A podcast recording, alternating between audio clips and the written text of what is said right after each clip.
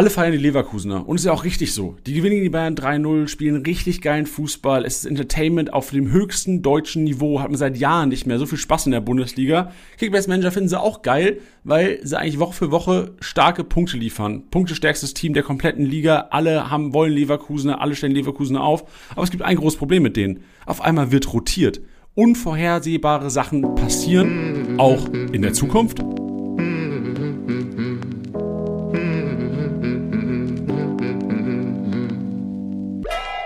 Spieltagssieger Besieger, der Kickbase Podcast für die erste Fußball-Bundesliga mit deinen Hosts Bench und Janni. Powered by Tipico Sportwetten. Das Original. Eine neue Zeitrechnung hat begonnen, Bench. Sind wir, sind wir in der Post-Bayern-Ära angekommen? Grüß dich. Grüß dich, Janni, erstmal. Direkt mit, einer, mit einem Brett vor den Kopf hier reingegangen. Ähm, da jetzt direkt so drauf zu antworten, also ich glaube, für diese Saison ist es äh, jetzt ja, wahrscheinlich keine Post-Bayern-Ära, aber es ist eine Post-Bayern-Dominanz-Saison. Also, wir haben jetzt oft genug drüber geredet und ich sag's wie es ist, dieses Jahr sind Leverkusener the way to go. Aber ja auch the way to go in Kickbase. So jeder will Leverkusener. Du hast Leverkusener, ich habe Leverkusener, ich habe zu wenig Leverkusener, du vielleicht zu viel. So, und es ist, oder vielleicht machen wir es so, du hast die richtigen, ich die falschen. So, ich bin beispielsweise Jonas Hofmann-Besitzer und ich bin gar nicht glücklich. So, ich bin klar glücklich, dass ich ihn eigentlich habe, aber mir bereite eher Kopfschmerzen und Sorge. Und das ist auch einer der Gründe, nicht, dass wir den Podcast heute für mich hier machen, aber ich glaube, ganz viele da draußen haben Leverkusener, wo sie entweder denken, oh geil, ich habe Stanisic, oh geil, ich habe Andrich. Aber was passiert in den nächsten Wochen? Oh geil, ich habe Kusunu schon gesnackt. Ja. Mutiert jetzt rein? Darf Stanisic noch? Es sind viele Fragen, die ich Manager, glaube ich, stellen, weil du halt auch wirklich preisintensive Spiele hast, wo du dich entscheiden musst zum, halte ich die, ziehe ich die durch oder kriege ich vielleicht gerade noch in den Ligen, die neu gestartet sind über Winter, eine Alternative hin? Weil klar, Sanchez ist geil zu haben jetzt am Wochenende oder einen Teller oder einen Adli und Andrich. Äh, aber es gibt so, Hinkapje, es gibt so viele Fragezeichen, weil bei allen genannten wäre ich mir echt unsicher, ob die noch in drei Wochen in der Startelf stehen. Ja, also es ist safe extrem schwierig, aber ich habe gerade so einen Gedanken gehabt, der finde ich sehr gut zeigt, dass es eben dieses Jahr Leverkusen ist und nicht die Bayern, weil sonst war es immer so die Sache, wir haben gesagt, ey, äh, Koman, Gnabry, Sané, egal wer spielt, die anderen, die liefern dir auch von der Bank so, da, da gehst du einfach wenig Risiko, beziehungsweise musst es immer riskieren, auch die, die Joker mit reinzuwerfen, weil die halt dann trotzdem immer explodieren können. Und wenn ich jetzt mal überlege, jetzt einfach nur vom Wochenende her, ob ich jetzt lieber einen Müller oder einen Hofmann halten würde im Moment, dann wäre ich zu einer Million Prozent bei einem Hofmann, wo ich sage, da, da beißt du dir in den Arsch, wenn du den jetzt abgibst und dann startet er nächste Woche, übernächste Woche oder danach die Wochen wieder und liefert dir die Punkte. Gegenüber einem Müller, wo ich mir mittlerweile halt also nicht mal mehr sicher bin, selbst wenn der startet, ist das jemand, der wirklich für die 200, 300 gut ist, weißt du? Gebe ich dir recht. Und vor allem Leverkusen trägt ja auch momentan. Die trägt, die ja. trägt, so Form schwächere Leute werden da getragen und sammeln trotzdem ganz geile Punkte. Bei den Bayern ist es so gefühlt, boah, du musst schon krass formstark sein, dass du da momentan noch richtig gut punktest. So wie, so Leroy Sané, klar, so von der Veranlagung her, einer der besten Kickbase-relevanten Spieler, die du dir wünschen kannst. Wenn du den Kickbase-relevanten Spieler bauen würdest, dann ist es so ein bisschen Leroy Sané mit vielleicht geilerer Körpersprache. Auch die ja. Körpersprache keine Punkte bekommt. Aber da, da, das ist im Grunde genommen so der perfekte Kickbase-Spieler. Tritt Standards, hat viel Ball am Fuß, will immer den Ball, schießt auch gerne mal egoistisch aus 25 Metern ab. So, das ist der perfekte Kickbase-Spieler, den du bauen kannst. Und das ist so einer, du siehst auch in seinen Punkten, so dem ist scheißegal, dass die Bayern scheiß performen. Aber davon gibt es halt ganz, ganz wenige. So auch jetzt am ja. Wochenende, jetzt, wenn er nicht so gut gepunktet hat, aber in den Spielen davor, der hat seit, boah, seit diesem 8-0 daheim hat der gegen Bochum oder Darmstadt, ich weiß gar nicht genau, hat er keine Kiste mehr gemacht. So, Kickbase-Punkte sehen trotzdem geil aus. Ja, aber da, das ist wirklich was, obwohl die Punkte immer gut aussehen und oder beziehungsweise gerade weil diese Punkte gut aussehen, finde ich, ist es überhaupt nicht präsent, dass er jetzt wirklich seit Spieltag 9 nicht mehr getroffen hat, ne? Also, der ist jetzt irgendwie zwölf Spiele oder so torlos, punktet halt trotzdem, deswegen, Entschuldigung, du sagst es ganz richtig, einen Sané, den nimmst du trotzdem mit, aber davon gibt es halt leider äh, für alle Bayern-Fans und alle, die weiterhin an die Bayern geglaubt haben, im Moment nicht mehr allzu viele. Und äh, ja, das, der Wind, der dreht sich im Moment so ein bisschen und ich bin mir relativ sicher, dass ähm, für diese Saison tatsächlich äh, die Leverkusener wahrscheinlich die Ligen da draußen entscheiden. Ja, was, was auch so ein bisschen entschieden am Wochenende fand ich, ist Dortmund. Also am Wochenende ja, ja generell ähm, einige Teams, die solide gepunktet haben. Also klar, Stuttgart, Dortmund, Leverkusen, also Stuttgart fast 2000er geknackt, haben mir auch. Ohne also, zu null, Wahnsinn wieder, ne? Also, also, Wahnsinn und auch, das ist ein Spiel, was ich habe leider wenig Fußball, also das ist leider, ich habe wenig Fußball gucken können am Wochenende aufgrund der Fastnacht hier in Mainz. Und äh, Sonntag habe ich äh, Kadertag gemacht. Habe wirklich den Tag auf der Couch verbracht, Sporttag gemacht Ja. und eigentlich alles geguckt, was lief. Und dazu gehörte auch Stuttgart gegen Mainz. Und was die da fabriziert haben, es war lange, ich habe seit langem mal wieder, also klar, Leverkusen, Stuttgart, äh, mir natürlich im Pokal auch angeguckt, aber seit langem mal wieder ein Stuttgart Einzelspiel gesehen und wie die Fußball gespielt haben, Alter, ich, ich habe gedacht, oh, wie, geil- wie geil wäre es jetzt, drei Stuttgarter sogar zu haben. Ich hatte Karazor und Mittelstädt gestern in dem Spiel und Roh da noch hinten raus.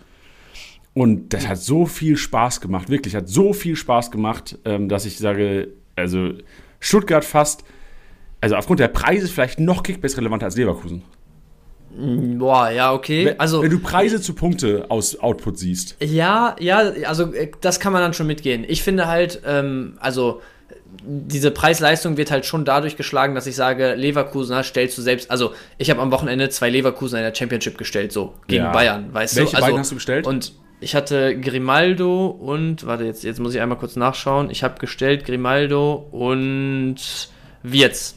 Also Wirtz dann Stark. nicht so der gute Pick gewesen, aber so allein das Aber zeigt ja. Grimaldo allein schon, Alter, die ist echt Ja, ja. der Kollege. Also so Leverkusener stellst du dieses Jahr auch gegen Bayern, die stellst du auch die, gegen die Stuttgarter, die stellst du gegen Dortmund, die Ja. stellst du gegen Leipzig. So und Stuttgarter stellst du auch immer gerne und hast du wahrscheinlich auch keine Schmerzen mit, die gegen Dortmund und die gegen Leipzig zu stellen.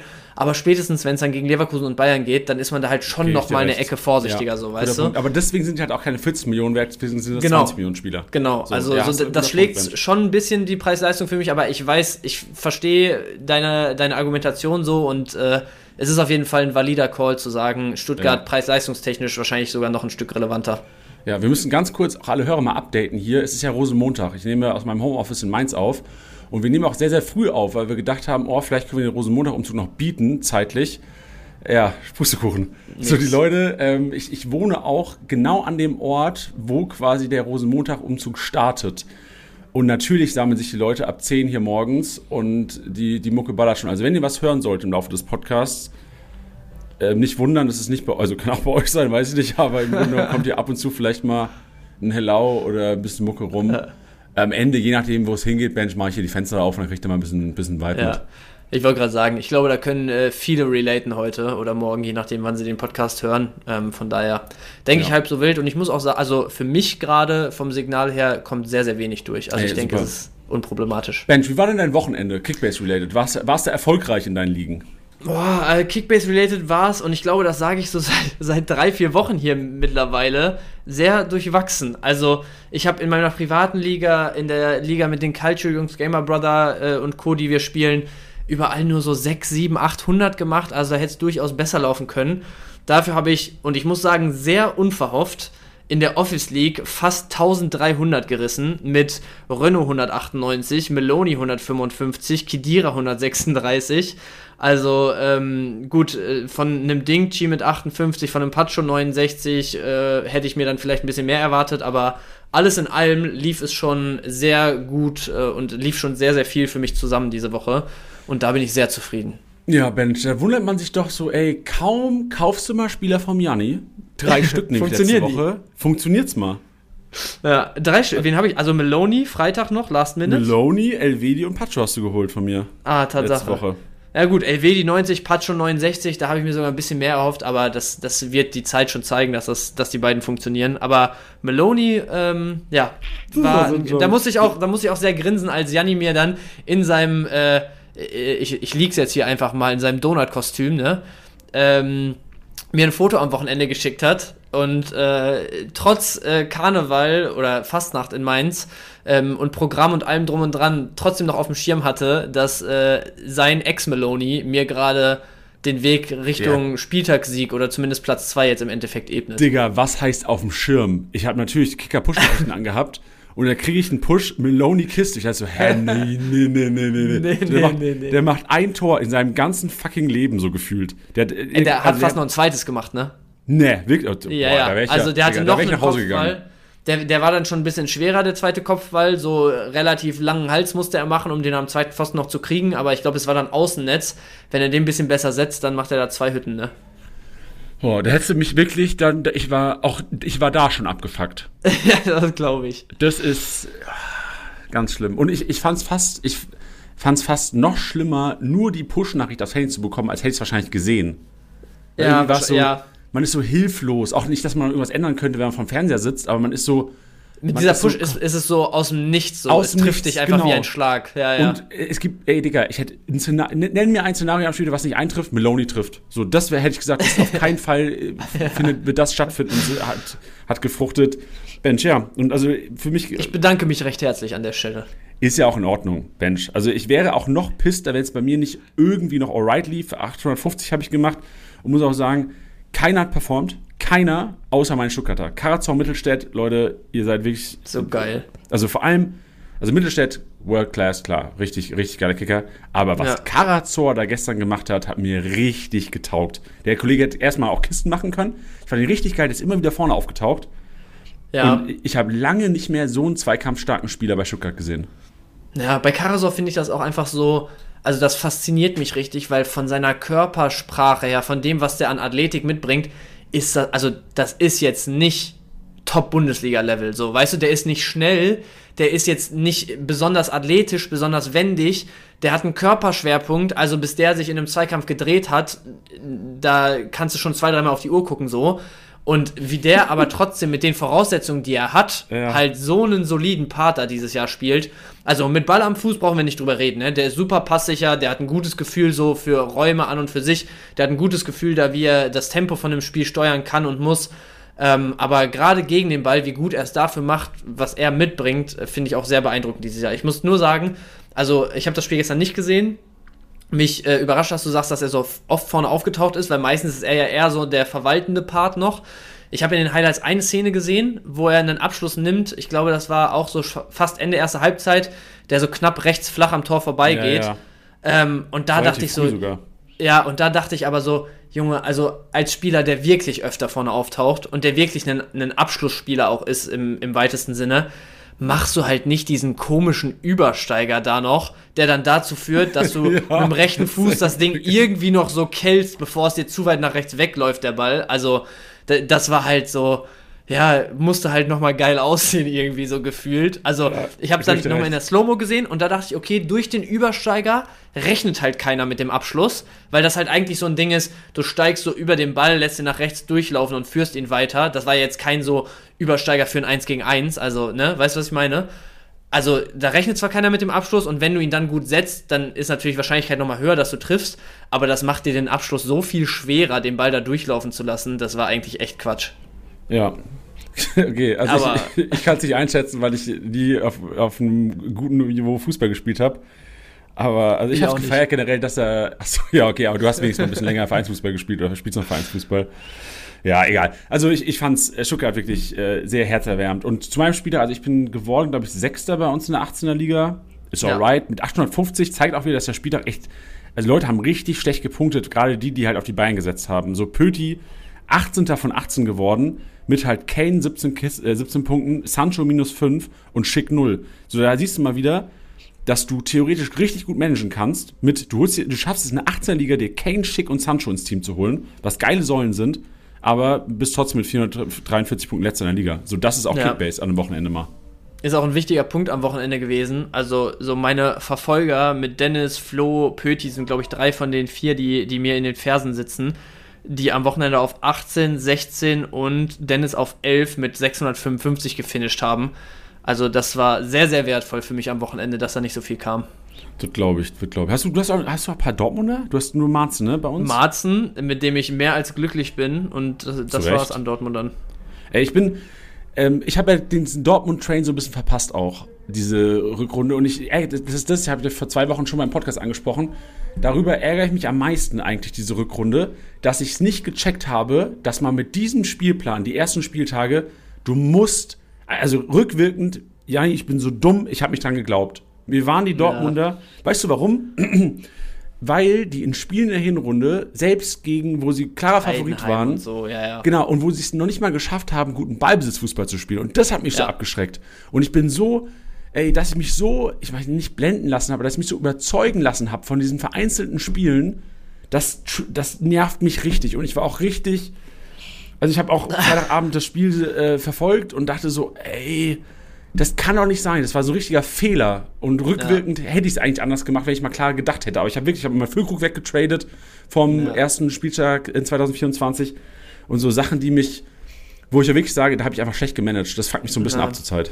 Man, man hört es dir an. Und Freitag war jetzt aber auch ehrlicherweise wieder einer der solideren Auftritte von Ey, safe, ne? die haben Also richtig gut gekickt, Alter. Und, wirklich, und malen wieder so Rückrunden malen vom letzten Jahr. Der macht's wieder einfach. Ja, das ist sowieso crazy. Also der, der ist ja jetzt auch einfach Hinrunde noch komplett verschmäht gewesen. So, und jetzt äh, zweimal innerhalb von drei, vier Rückrundenspielen MVP-Performances. Also das ist Wahnsinn, wie schnell sich da der Wind auch wirklich drehen kann. Aber ja, ich habe mir mal gerade beim Marzen noch angeguckt, weil ich hatte noch im Kopf gerade, dass ich den wirklich gottlos überbezahlt hatte damals. Und ich bin einfach immer noch, also der ist durchgehend gestiegen seit seiner Ankunft. Und ich bin immer noch im Minus, was meinen Kaufpreis angeht für den. Aber es könnte mir nicht egaler sein mit 170 Punkten im Schnitt. Ne? Boah, 170er Das ist schnell, auch zwei. Torvorlagen schon.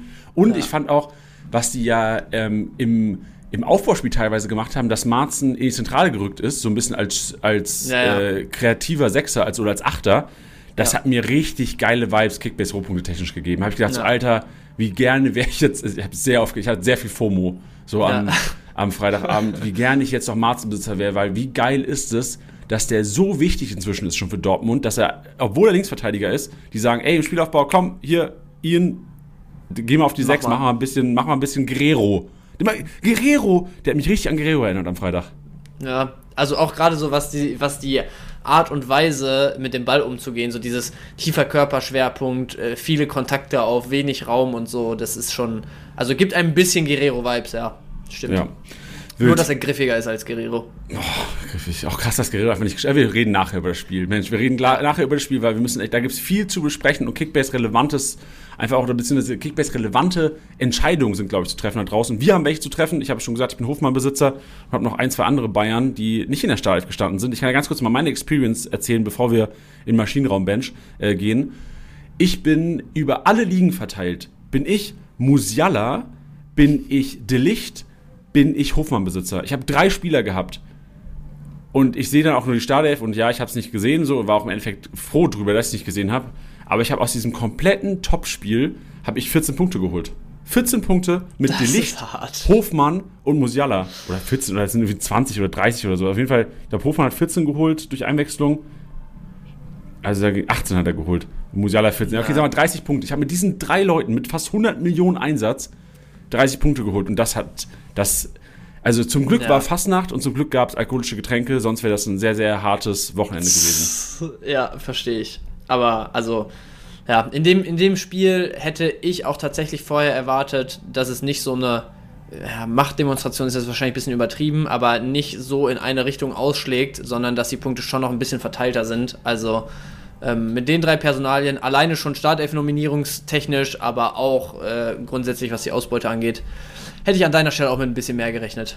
Apropos Rechnen, Leute. Rechnest du, Bench, beim Wocheneinkauf? So, wenn du einkaufen gehst, shoppen, um deinen Kühlschrank mal zu füllen, kalkulierst du die Preise durch, wenn du durch den Markt gehst? Oder kaufst du ein, scheißegal, zahlst am Ende halt und denkst dann, oh shit, ganz teuer Also geworden. erstmal finde ich es geil, dass du Einkaufen so als Shoppen gerade bezeichnest, weil das einfach so deine Faszination für Essen so krank widerspiegelt. Es ist so geil. Stimmt, also ja. es gibt, glaube ich, niemanden, den ich kenne, der sich so heftig an Essen erfreuen und auf Essen freuen kann wie Janni.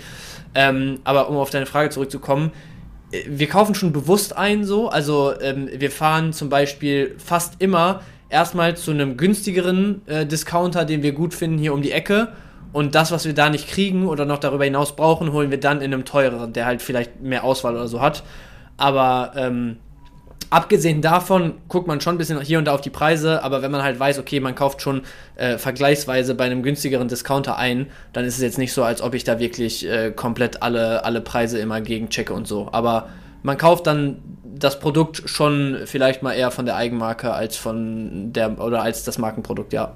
Ja, genau. Also so- mache ich es im Grunde genommen auch. Ähm, und für alle da draußen, ihr kennt ja auch Netto. Gelb-roter Discounter, Supermarkt in ganz Deutschland und auch bei dir wahrscheinlich ums Eck. Bei dir, lieber Hörer, ich weiß nicht, ob es bei dir ums Eck einen gibt, Bench. Bei mir in der Straße Yes. auf jeden Fall einer. Bei mir nicht ganz in der Straße, aber auch ums Eck. Wir haben momentan unserem Partner Netto eine Challenge am Start. Und weil ein Wocheneinkauf nicht da direkt das ganze Monatsgehalt kostet, habt ihr auch nur 110 Millionen zur Verfügung, um ein geiles Team auf den Platz zu stellen.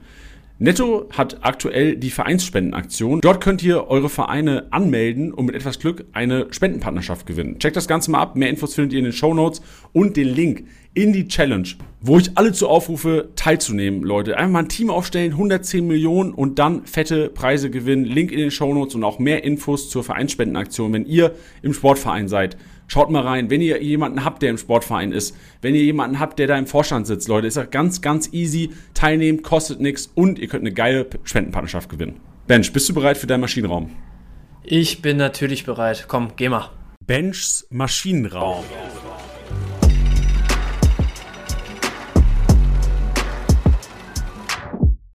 So, und wir haben heute in unserem äh, kleinen wöchentlichen Smalltalk hier vor, vor den inhaltlichen Punkten schon relativ viel tatsächlich über Bayern und Leverkusen gesprochen. Und ich möchte heute relativ unkonventionell jemanden in meinen Maschinenraum mit reinnehmen, der am Wochenende, glaube ich, also es dürften auf jeden Fall unter 30 Punkte gewesen sein, äh, die er gesammelt hat.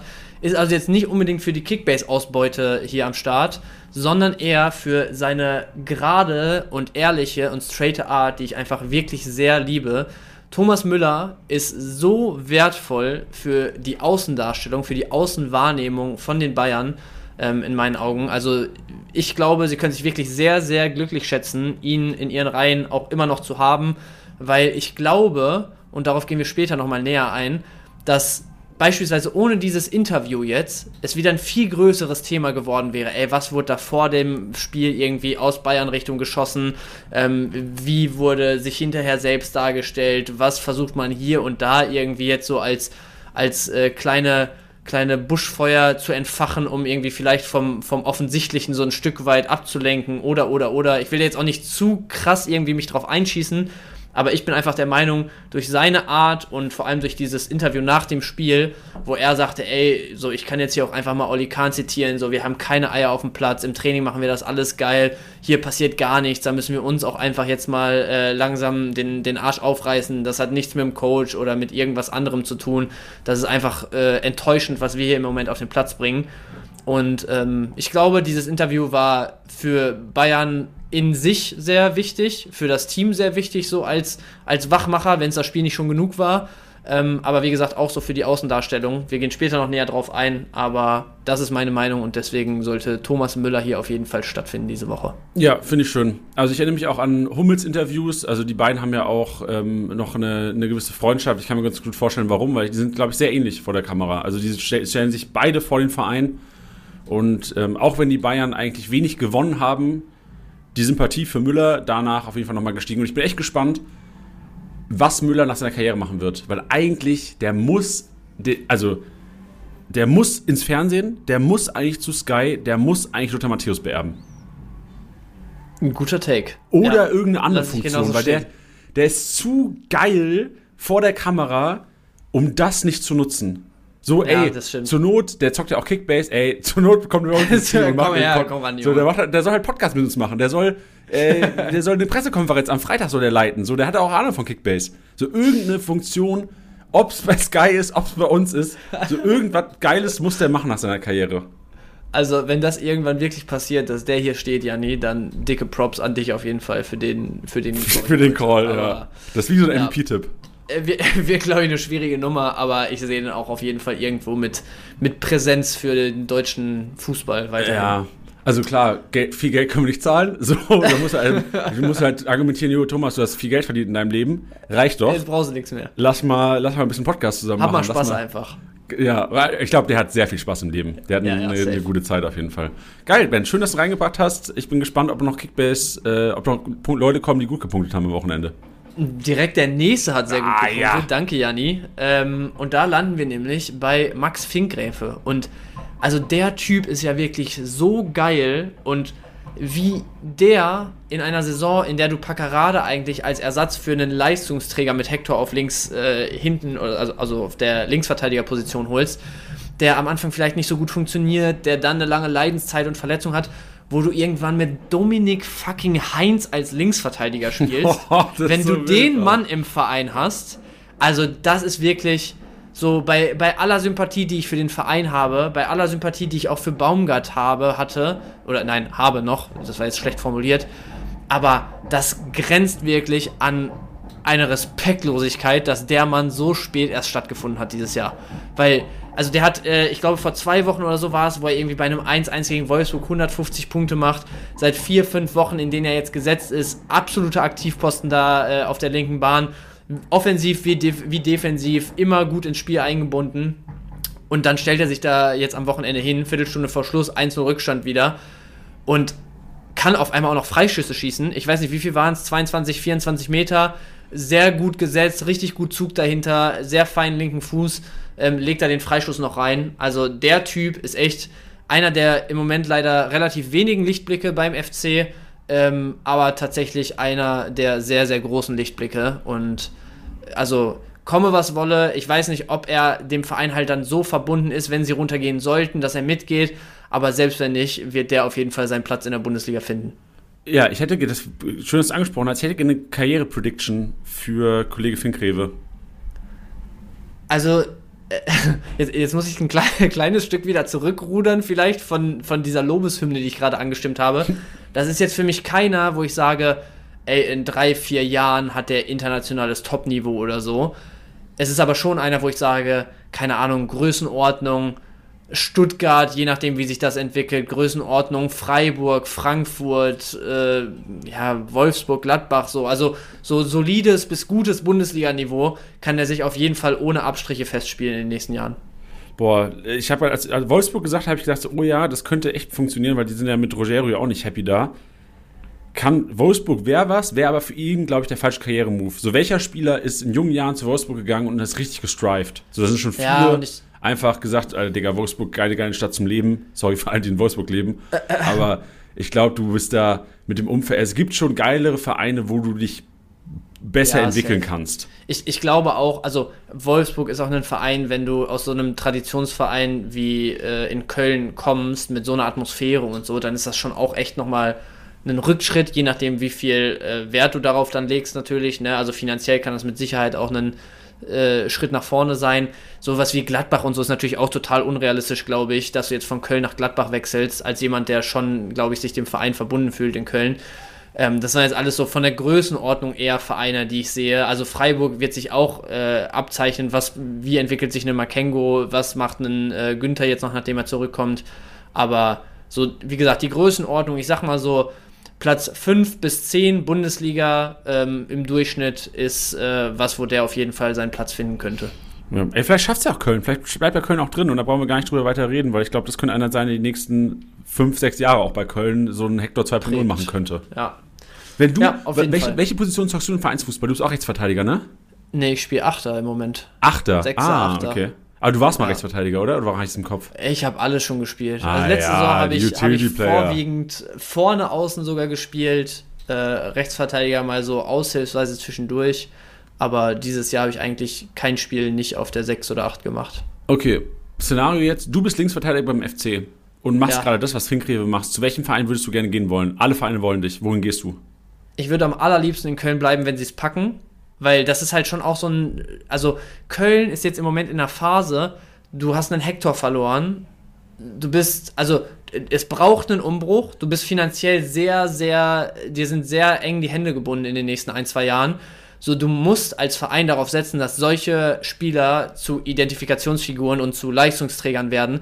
Deswegen hast du da, glaube ich, eine krass gute Perspektive, wenn du wirklich drin bleibst dieses Jahr und nächstes Jahr einen einigermaßen schlagkräftigen Kader hast, dass du halt innerhalb von zwei Jahren jetzt, dann mit 20, 21 Jahren, also blöd gesagt, sogar schon zum Führungsspieler da reifen kannst, weißt du? So, das ist einfach eine sehr, sehr gute Perspektive, wenn sie es schaffen, drin zu bleiben und du daran glaubst als Spieler auch, dass sie es nächstes Jahr packen.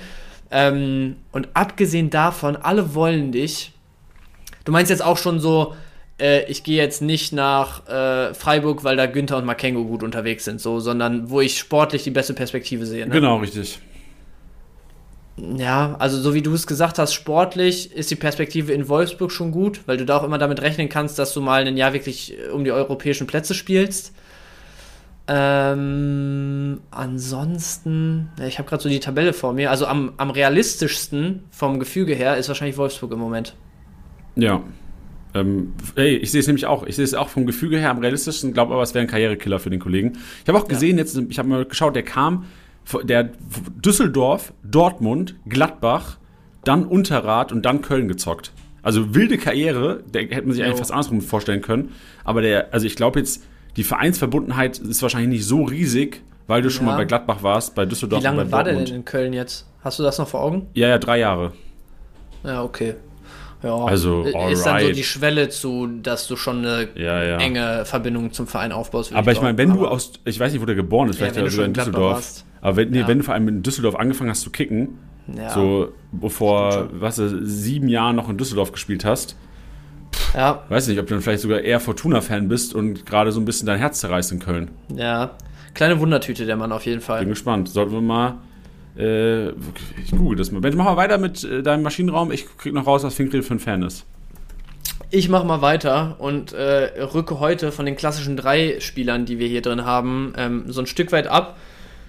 Wir landen nämlich bei der Partie Augsburg gegen Leipzig und dem 2-2 da und da würde ich halt gerne zwei Spieler kurz highlighten. Das sind jetzt beides keine, wo ich sage, Monster Performance und äh, irgendwie einer kranker als der nächste und deswegen müssen die beide rein, sondern weil ich beide so vor allem für eine Aktion hier mit reinnehmen will ähm, und beide sich dann aber auch dafür trotzdem irgendwie verdient haben. Zum einen ähm, würde ich gerne Philipp Tietz mit reinnehmen, weil ich glaube, dass äh, sein Tor einfach wenig Leute so auf dem Schirm haben, wenig Leute auch auf dem Schirm haben, wie gut das dann letztendlich wirklich gemacht war. Am, bei seinem Tor hat er dann natürlich am, am Ende auch Glück, dass er Klostermann wirklich durch die Beine schießt und das Ding da ähm, genau durchpasst.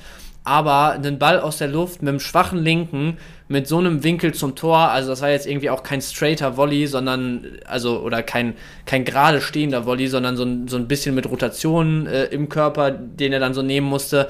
Und den dann wirklich aus dem Winkel so perfekt in die lange Ecke zu legen, den hat er perfekt getroffen, sehr geil äh, technisch das Ding, das Ding abgenommen. Deswegen hätte ich den gerne mit drin und möchte auf der anderen Seite aber tatsächlich auch Benjamin Cesko hier einmal erwähnt haben, der jetzt äh, ja, mittlerweile auf jeden Fall rechtfertigt, würde ich behaupten, dass man da die Schiene mit ihm als jungen Stürmer gegenüber einem Pausen-Air fährt und äh, Rose sich da so ein bisschen auf die Scheschko-Schiene festgelegt hat. Hat jetzt im dritten Spiel in Folge getroffen und der Kopfball, den er setzt, also beide Leipziger Tore, sowohl Openda als auch er, Wahnsinnskopfbälle, wenn man sich die genauer anschaut. Aber Scheschko einfach rein technisch auch wieder die Dinger jetzt reingelegt hat in den letzten Spielen. Ich glaube, der hat mittlerweile vier Tore mit dem Kopf gemacht. Und der ist so gut mit dem Kopf. Also ich würde jetzt schon behaupten, Top 3 Kopfballstürmer in der Liga. Und der hat noch einiges, einiges vor sich. Also wer den in der Winterpause für zeitweise 6, 7 Millionen oder auch jetzt für 10, 11 geschossen hat oder noch schießen kann, ähm, hat potenziell wahrscheinlich eines der absoluten Schnäppchen der Rückrunde eingepackt. Ja, zeigt so ein bisschen das, was alle Kickbase-Manager gedacht haben, was er schon in der Hinrunde machen wird. Nach, seinem Genau. Union, nach der Union-Einwechslung hat er alle gedacht, so, okay, jetzt Scheschko, auf. 30 Millionen, 40 Millionen, das wird der Stürmer neben, neben Openda. Jetzt ist er der Stürmer und ist halt auch echt preiswert. Also ich habe auch einen Einkaufswagen drin, brauche ich jetzt nachher nicht mehr aufzählen, aber also wirklich, das ist auch ein klarer, klarer Overpay-Kandidat für mich. Wo, wo ich jetzt, Ja. wo ich jetzt mir sicher wäre, der macht von den verbleibenden, was sind es, 21, 13 34, 13 Spieltagen macht der 12 in der Startelf, je nach Rotation. Und ich glaube auch, dass eventuell eher gegen Realspiele, glaube ich, dann schon zu Ende sein könnte. Dann macht er vielleicht sogar jedes Spiel in der Startelf, außer halt Verletzungen. Ja, und wenn der 12 Spiele in der Startelf macht, dann macht er da auch noch 6 zu 7, 8 Hütten. So sieht es nämlich aus. Sehr gut. Wild. Das Also- war der Maschinenraum für alle.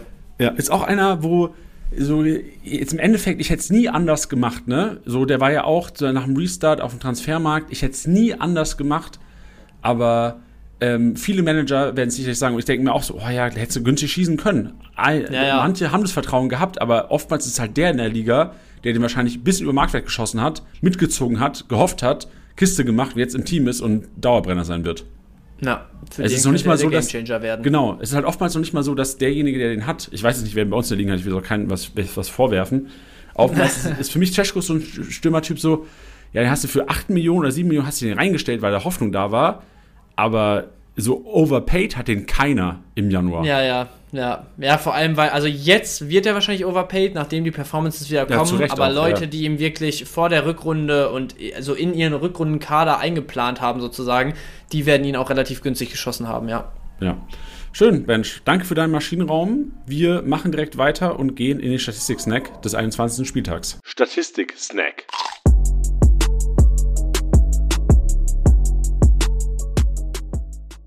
Und da verkaufe ich ihn dir und dann macht er direkt mal den Abwehrboss. Im Endeffekt waren es nicht so viele Punkte, weil er, glaube ich, auch gelb gesehen hat und die Frankfurter auch nicht so erfolgreich waren. Pacho, 18 Aktionen, 81 Punkte geholt vor Mainka und Bernardo. Also generell Bochum, Frankfurt, wo ein Spiel, wo ich habe es nicht gesehen, aber würde jetzt von den Statistiken sehen, wenig Spielfluss, viel äh, Ballverluste, viele Klärungsaktionen. Ja, also hätte ich jetzt auch äh, ja, so, so bewertet, ist jetzt aber auch nichts, was irgendwie riesig überrascht, oder? Nee. Dribbelkönig überrascht Kone, finde ich. Fünf erfolgreiche Dribblings, 25 Punkte, finde ich stark, hat auch sehr, sehr gut gepunktet im Heimspiel gegen, gegen Darmstadt. Xavi ist drin, ein Babu mit drei erfolgreichen Dribblingsplayer, Sané, Stanisic ist jetzt nichts mega herausstechendes, nur Kone mit fünf finde ich schon strong.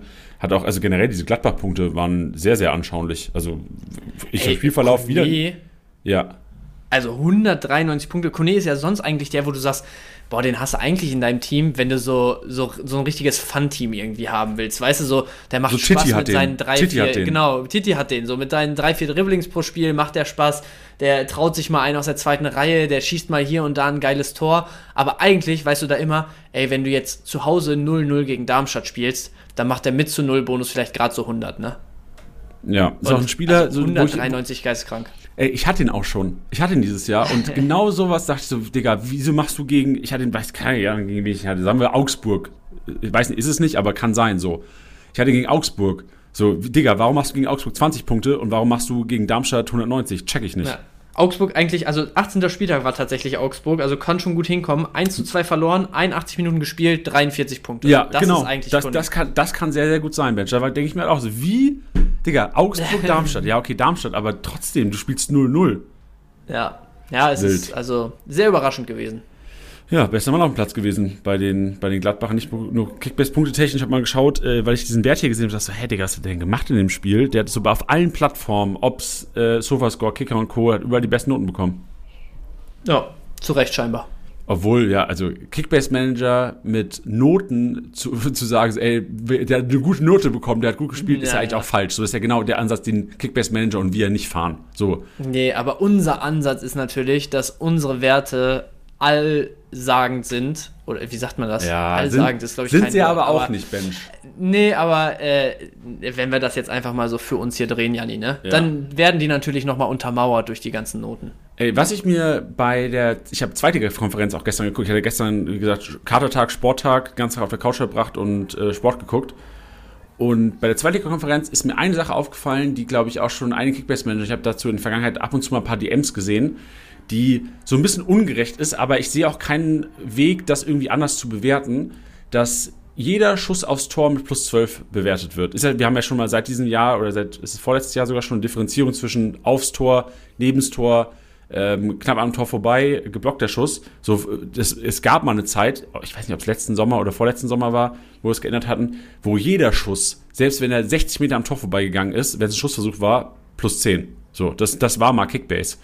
Und mir ist aber wieder aufgefallen, dass echt lasche Kopfbälle, die so nach Ecken sind, wo gar, gar keine, gar, also der, wo der Torhüter echt im Stehen das Ding fängt und halt krass gesetzte Schüsse theoretisch halt denselben Wert geben, wo ich mich so ein bisschen, wo ich als aus rein Manager-Sicht, so ich arbeite bei Kickbase, so es geht momentan von Bewertungssystemen geht's kaum besser, so wie wir das bewerten.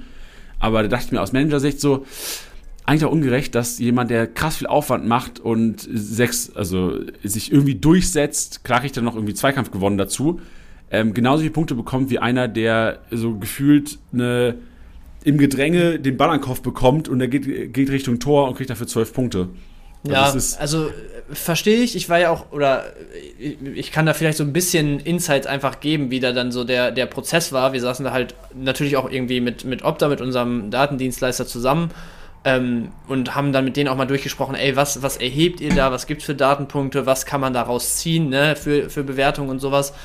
Und ähm, es ist tatsächlich so, dass da schon erfasst wird, okay, in welchem Quadranten würde der Ball sozusagen ins Tor gehen. Also schießt der jetzt und der würde rechts oben einschlagen oder im Quadranten, der nicht rechts oben die Ecke ist, sondern ein Quadrant weiter innen oder oder oder. Also das kann man tracken und du hast natürlich auch die Unterscheidung zwischen ähm, hält ein Torwart den Ball fest oder ist es einfach ein, ein Diving Save, also eine Parade oder wie auch immer, lässt er den klatschen oder nicht Das sind natürlich schon Dinge, die dir vielleicht Möglichkeiten geben, aber es gibt halt so viele Edge Cases. Also es gibt ja Abschlüsse, die sehr gut gesetzt sind und dann fliegt der Torwart und hält den halt so brutal, dass er ihn sogar festgehalten bekommt. Und dann hast du halt vielleicht woanders, keine Ahnung, einen, so ein Ding nach der Ecke, wo du sagst, im Gedränge kommt er irgendwie an Ball.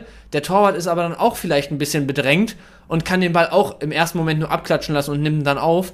Wenn du dann da zwischen, okay, Schüsse, die der Torwart festhält und nicht festhält, unterscheiden würdest, hast du ja auch wieder ganz viele Szenarien, wo das einfach genau falsch rum bewertet werden würde dadurch. Wenn ja, du ja, safe. danach bewertest, ja, ja, ja, klar. ja, ja, wenn du danach bewertest, wo der Ball aufs Tor geht, dann hast du halt Schüsse, wo du besser in die Mitte des Tores schießt, weil die Ecken einfach zugestellt sind und das der einzige Raum ist, wo du durchschießen kannst, so. Ey, Ben, ich verstehe das. Ja, ja, also ich nee, nee, für die Leute da draußen ja, meine ich achso, einfach sorry, nur. so, ja, ja, klar. Okay. Also es, es gibt einfach viele, viele Gründe, warum das aus unserer Sicht im Moment äh, die beste Art und Ja, Weise ja. ist, das zu bewerten. Ja, safe. Und ich dachte auch, okay, was wäre eine Lösung theoretisch? Wäre ja sehr subjektiv alles. So, du kannst ja subjektiv Ja, genau. enttäuschen und deine Subjektivität wollen wir eigentlich komplett raus haben aus der ganzen Geschichte. So, da Ja. haben wir oft genug mit Großchance kreiert oder Großchance vergeben, Diskussionen. Ja, ja, ja, Mensch. genau. Ey, Mensch, nächste Kategorie ist torhungrig und ich weiß nicht, ob man es gehört im Hintergrund. Es kommt gerade äh, ein sehr nicer Track. Ich will kurz, ganz kurz das Fenster mal auf Kipp machen, dass man es vielleicht hört und währenddessen die torhungrig-Kategorie moderieren, Mach Mensch. mal. Mach mal.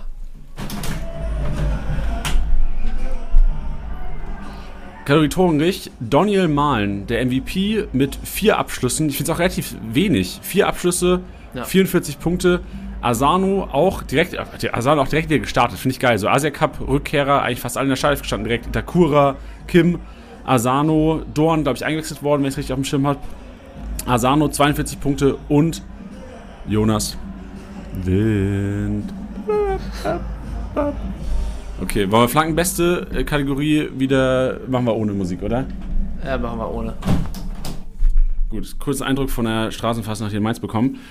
Flankenbeste, habe ich schon gesagt, weil das in der zweiten Liga so eine, eine Anekdote ist an die Leistung von Janik Janiklas Beste im letzten Jahr. Janiklas Beste gewinnt auch die Kategorie in der ersten Liga, die Flankenguard-Kategorie, mit sechs erfolgreichen Flanken, 18 Punkte.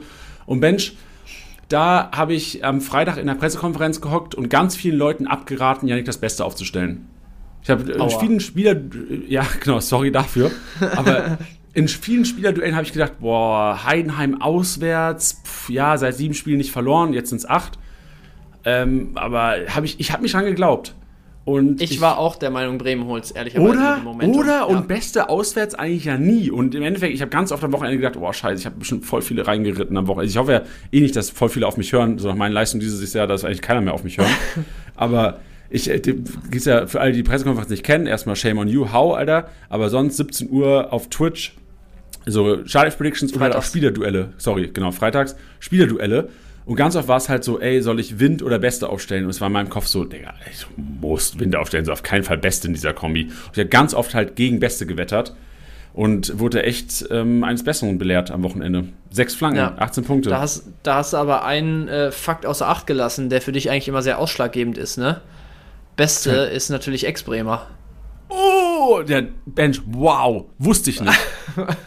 Warum weiß ich das nicht?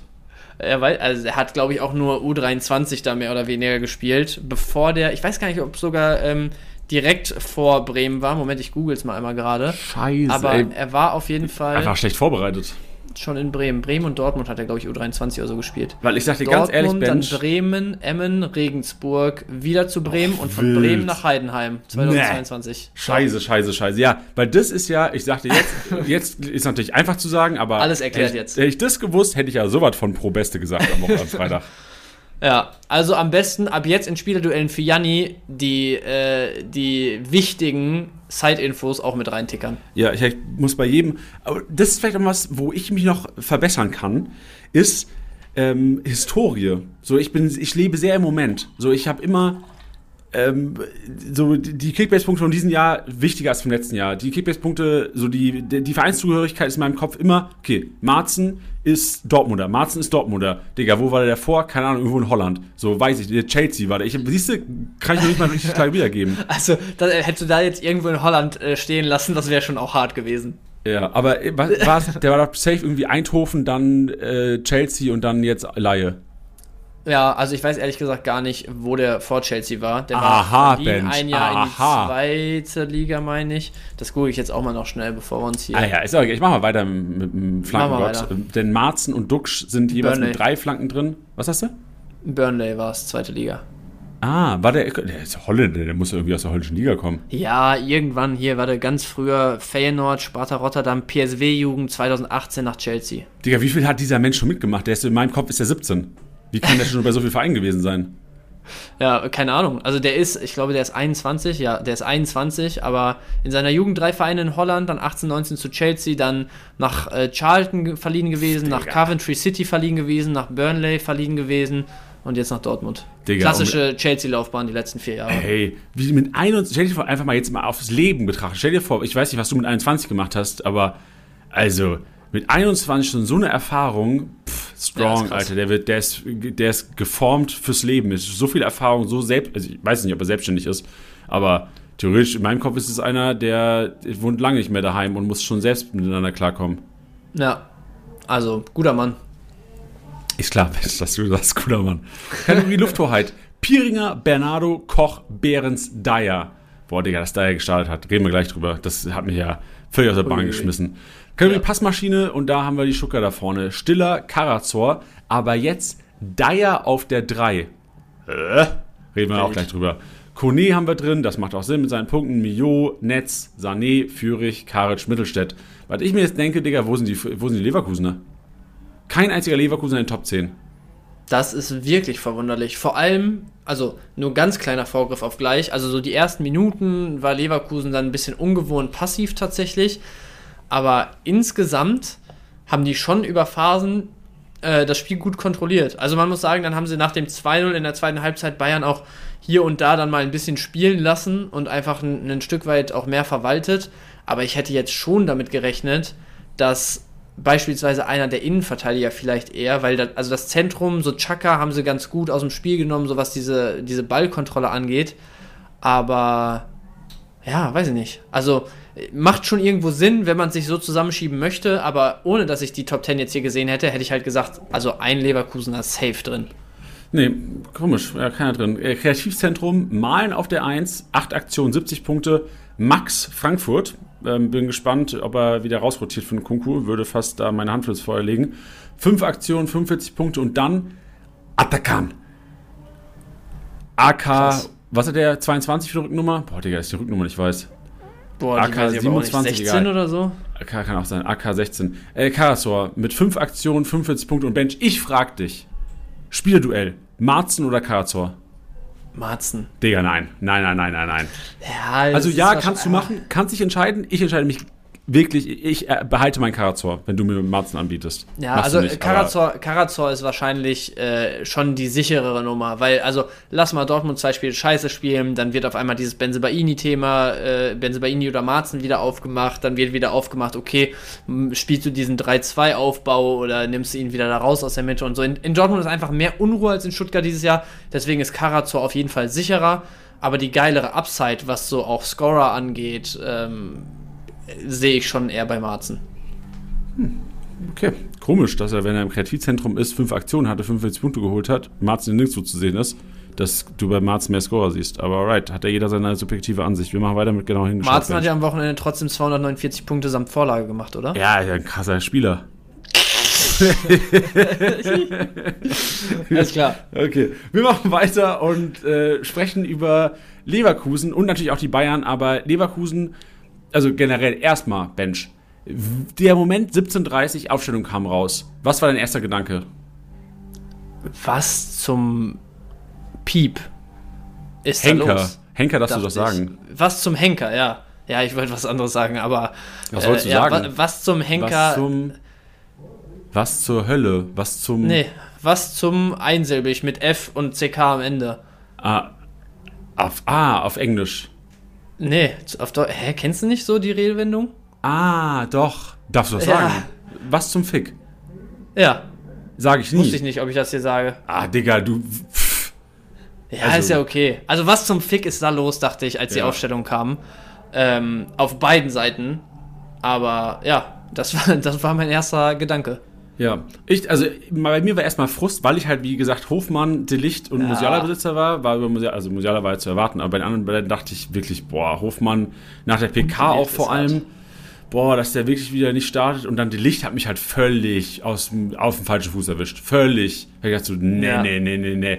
Und dann halt auch zu sehen, die, dann, also ich dachte, okay, wow, okay, wenn Delicht nicht da startet, ja, dann macht halt Upa und Kim machen hier ne? dann Dyer zu sehen in der Startet, dachte ich, was zum Fick, dachte Da ich hast du dich verarscht gefühlt dann, ne? Da habe ich gedacht so, was, also ich habe Was hat Tuchel gegen mich? Nee, ja, nee, so nicht, aber ich dachte, ich, ich fand Tore schon leicht unsympathisch auf der PK vorm Spieltag, wo er auch so ein bisschen Okay. gestichelt hat gegen Leverkusen und so gesagt hat, ey, Leverkusen spielt am Leistungslimit, wir haben noch viel Luft nach oben, Leverkusen hat Spiele irgendwie hinten raus glücklich gewonnen, wo ich schon gedacht habe, Digga, Alter, wirklich, so willst du reinstarten in das Topspiel?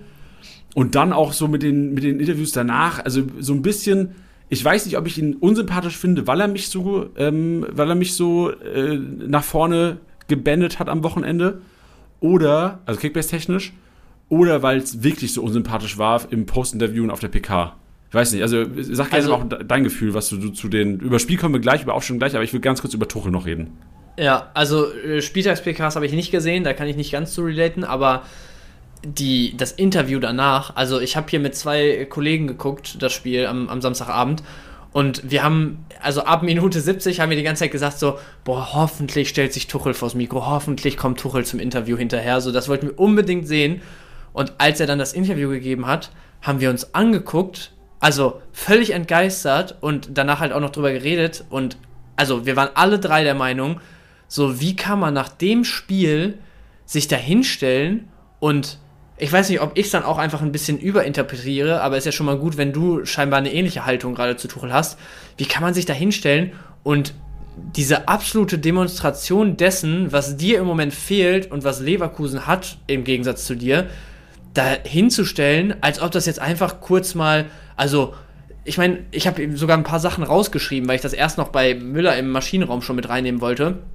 Also er geht in dieses Postmatch-Interview und sagt, ja, wir haben sehr früh das Spiel dominiert, ohne gefährlich zu werden, was ja noch in Ordnung an und für sich als Aussage ist, aber so dann da reinzustarten, nachdem du 3-0 verloren hast, da denke ich mir schon, okay, so das, das geht jetzt von Sekunde 1 an schon in eine Richtung, wo du dich irgendwie dafür rechtfertigen willst, statt halt einfach dich wie einen Müller da hinzustellen und mal zu sagen, das war halt völlig leistungsgerecht heute. So, wir haben im ganzen Spiel hat Bayern ein einziges Mal aufs Tor geschossen. Das war Masraoui mit links aus 20 Metern, den Radetzky da mit der Mütze hätte fangen können.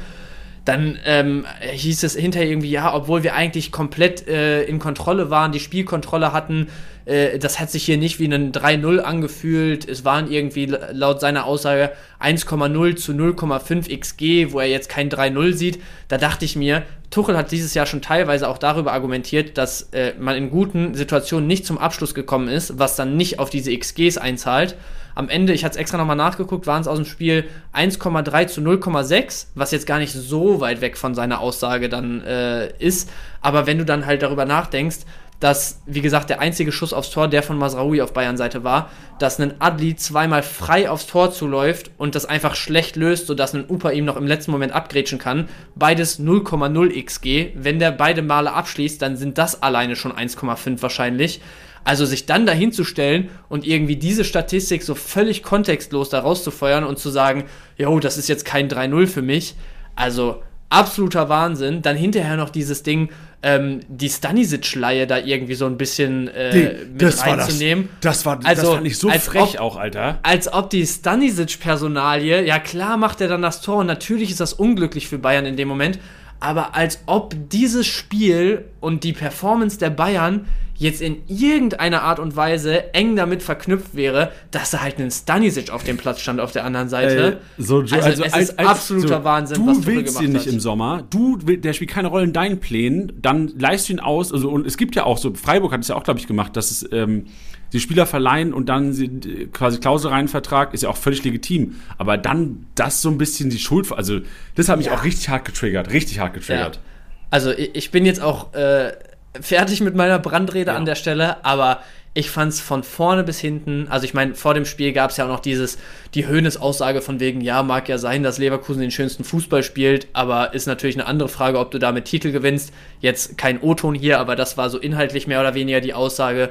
Solche Dinger, dann, wie gesagt, ich habe die Spieltags-PK nicht gesehen, aber du hast ja gesagt, dass auch noch ein bisschen gestichelt wurde und sich dann nach dem Spiel nicht mal dahinzustellen und zu sagen, ey, wir waren halt die klar schlechtere Mannschaft und haben hier völlig verdient am Ende auch 3-0 verloren, sondern das irgendwie alles in ein Licht zu rücken, wo du so die, die Verantwortung überall anders suchst und auch irgendwie noch versuchst, das so klein zu reden, diese Leistung von Leverkusen und dich da irgendwie so auf, auf Augenhöhe zu platzieren inhaltlich.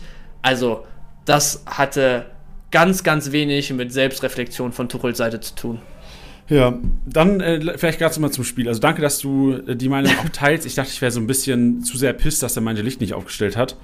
Aber ähm, gibt ja auch jeden recht. Und ich sehe auch so das, das taktische Herangehen von beiden klar, im Nachhinein 3-0 Leverkusen gewonnen, kann man jetzt leicht sagen. Aber wie genial ist es, dass Alonso wahrscheinlich gesagt hat, ey, wir sind Leverkusen, wir spielen eigentlich immer mit 60%, 65% Ballbesitz.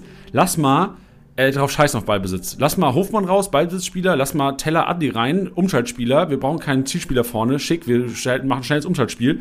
Leverkusen mit 39% Ballbesitz, da sind nämlich auch die Rohpunkte weggegangen. So, deswegen auch keine naja. Passmaschinen drin. Ja. Sagt, okay, Bayern macht mal das Spiel. Bayern aber mit, auf Dreierkette umgestellt hat, um sich hinten irgendwie reinzumauern. Ähm, ja. Nee, wird nicht gebraucht. Und dann auf einmal hast du, oh shit, klar, Upamecano fucking fast gewesen, hat mich auch überrascht so ein bisschen in den Highlights. Aber dann hast du halt auch einen Dyer, den du einfach überlaufen kannst, so gefühlt.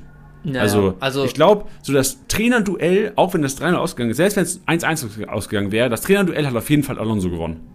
Ja, sehe ich auch so auf jeden Fall. Also es gab ja auch zum Beispiel dieses eine andere Interview, der gesagt hatte so, ja, am, am Donnerstag kam Alonso damit äh, um die Ecke mit der Idee und so und natürlich vertrauen wir ihm da, aber wir haben auch mit was anderes auf Bayern-Seite, mit was anderem auf Bayern-Seite gerechnet, waren da auch so ein bisschen überrascht. Also das hat ja schon so ein bisschen auch gezeigt, beide haben sich echt was überlegt und wollten das Spiel anders angehen als sonst. Beide waren dann irgendwie überrascht vom Gegner aber trotzdem hat halt die Idee auf Leverkusener Seite deutlich besser gefruchtet. Das, was du gerade gesagt hast, 39% Ballbesitz bei Leverkusen.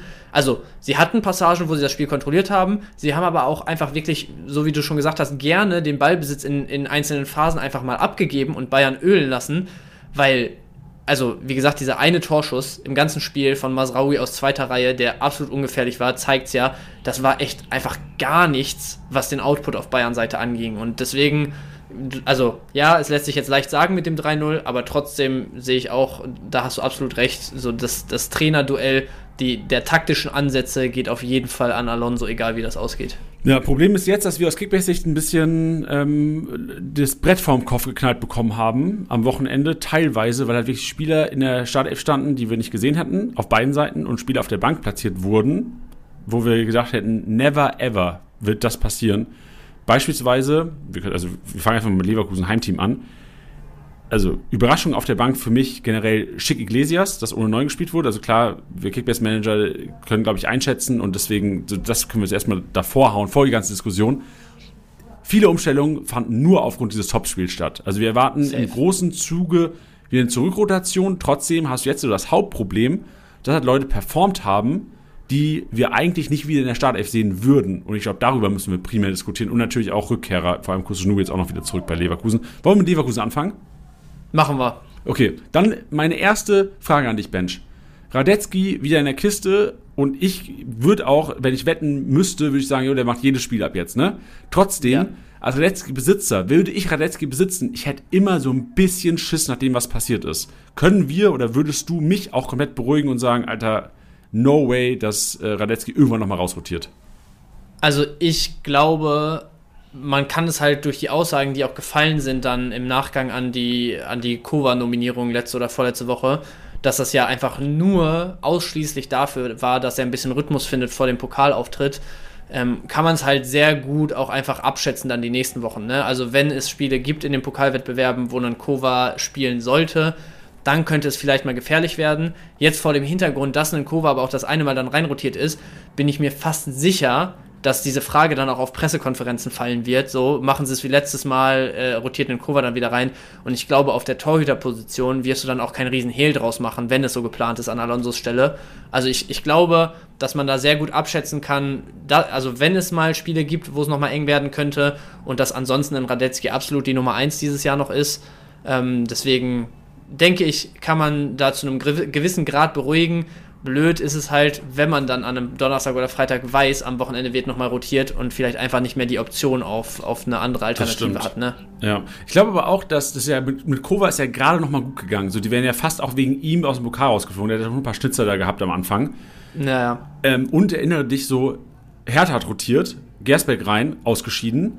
Dann St. Pauli hat rotiert, äh, Burchardt rein, äh, ausgeschieden. So, das ist ganz oft schief gegangen dieses Jahr. Also ich glaube, auch das, auch wenn Alonso wahrscheinlich sich nicht darum kümmert, was St. Pauli und was ähm, äh, Hertha gemacht haben, wahrscheinlich hast du trotzdem gesehen, die Spiele.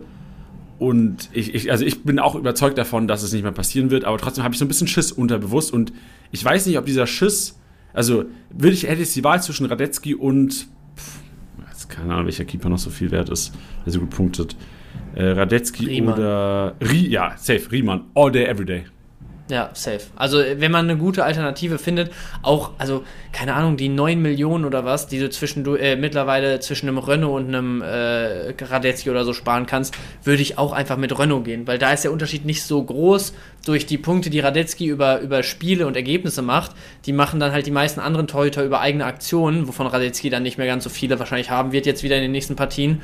Also, wenn sich eine gute Option bietet, dann weg von Radetzky, ansonsten aber auch nicht viel Schmerzen. Und ganz kurz nochmal zu den Pokaldingern. Also ich bin mir ziemlich sicher, dass Alonso da auch einfach ein, ein Trainer von, von äh, klaren Prinzipien ist. Also einen Kova bin ich mir fast sicher, wird die Pokalsaison auch zu Ende spielen da so. Das wird eine klar kommunizierte Geschichte gewesen sein, von der du dann jetzt auch nicht nochmal abrückst, glaube ich, an, an Alonsos Stelle. Ähm, die Frage, die sich halt stellt, ist, wirst du dann nochmal in der Liga vorher mit ihm spielen, wenn es da wirklich um die Meisterschaft und um jeden Punkt geht und äh, Kova schon hier und da mal eine Unsicherheit zeigt. Und Ey, Ja, und vor allem, stell dir mal vor, jetzt so Finale, Digga, Ragnar Ache, der ist, der presst so hart immer die Keeper, Digga, da würde ich kein Cover aufstellen. Bin ich hier ganz ehrlich. fin Finale Ragnar Ache, sagst du? Ja, hab ich doch gerade gesagt. Okay. Schauen wir mal. Nee, aber ähm, ja, also wie gesagt, in einzelnen Fällen bestehen vielleicht mal Unsicherheiten. Wenn ihr eine gute andere Option habt, dann geht mit der anderen gegenüber Radetzky. Aber ähm, an und für sich ist er der gesetzte Bundesliga-Torwart. Gut, dann, es wird nicht einfach. Also doch, es wird auf keinen Fall einfach, weil das war relativ einfach zu dem, was wir jetzt kommen. Wir wir kommen zur Abwehrreihe. Und die haben jetzt realtaktisch Viererkette gespielt. Ist einfach dem geschuldet, dass da ähm, auf Umschaltspiel gegangen wurde, Stanisic reingerückt, in KP Linksverteidiger und Teller Grimaldo so ein bisschen auf den, in einem 4-4-2, Teller so ein bisschen offensiver als Grimaldo. Zeugt auch davon, dass Teller einen 10er zu 0 Bonus bekommen hat und Grimaldo einen 20er. Schaue ich das für alle, die da meckern, realtaktisch mal an. Teller der offensivste Spieler der Leverkusener gewesen, realtaktisch ist meiner Meinung nach auch äh, wirklich einmalige Kiste. Also ich sehe da wieder Rückkehr zu Dreierkette, Rückkehr zu Ballbesitzfußball. Gerade wenn du die nächsten Gegner siehst, die spielen jetzt gegen Heidenheim, da werden sie wieder 60, 65 Prozent Ballbesitz haben. Und mit den Personalien, und darüber können wir jetzt ja diskutieren, also welche drei aus Tapsoba, Ta, Nkapje, Kusunu ist back, Stanisic siehst du starten in, auf den drei Positionen, Bench? Also, also das ist wirklich so schwer. Also ich gehe erstmal komplett mit, was du sagst, dass zur Dreierkette zurückgekehrt wird, dass man wieder mit in dem, in dem gewohnten 3-4-2-1 spielt. Das sehe ich auch zu 100 Prozent. Ähm, das ist so eine von diesen Sachen, wo du am Anfang oder eingangs gesagt hast, dass es gibt einfach einige Punkte, die nur diesem Umstand, dem Topspiel geschuldet waren und die Formation war einer davon. Ähm, ich finde es, also gerade in der Dreierkette jetzt auch schon extrem schwer, weil ich einfach schon sehe, dass du den Stanisic für eine sehr, sehr stabile Leistung jetzt dann nochmal belohnst. Auf der anderen Seite ist halt Alonso auch jemand, der darauf scheißt im Zweifel. So, der, der will die beste Aufstellung für dieses Spiel haben und der, der kann das auch gegenüber seinen Spielern, glaube ich, sehr gut legitimieren. So, die haben alle glaube ich, einen, oder er hat einen Standing bei allen, wo du als Spieler dich dann auch vielleicht mal hinten anstellst und weißt, ey, wenn wieder die Spiele kommen, wo wir vielleicht mal stabiler mit mir als Stanisic gegenüber einem anderen Spieler stehen wollen oder, oder, oder, oder wo wir einen klaren Rechtsverteidiger brauchen, dann werde ich auch wieder zu meinen Einsätzen kommen. Aber gerade weil es Alonso so egal ist, kann ich mir schon gut vorstellen, dass Stanisic sogar im nächsten Spiel direkt wieder auf die Bank rotiert und dass du dann abhängig davon, ob ein Kusunu direkt wieder, ähm, direkt wieder ready ist, jetzt nach dem gewonnenen Afrika-Cup-Finale übrigens auch, ähm, da direkt wieder in der Dreierkette rechts zu spielen. Ähm, aber auch darüber hinaus selbst wenn Kusunu vielleicht noch ein paar Tage Pause bekommt, wenn ein Stanisic dann auch kurzfristig nochmal belohnt wird, sehe ich spätestens in der Partie danach dann wieder Kusunu in der Dreierkette. Ja, äh, fühle ich auch. Also ich bin ähm, wirklich, also Inkapie-Besitzer ist, glaube ich, so das Undankbarste. Ah. Ja, also stimmt. es hat mit am besten gepunktet. Aber, also Tatabsoba sind wir uns einig, oder? Tatabsoba, Gesetz, Gesetz, gesetzt.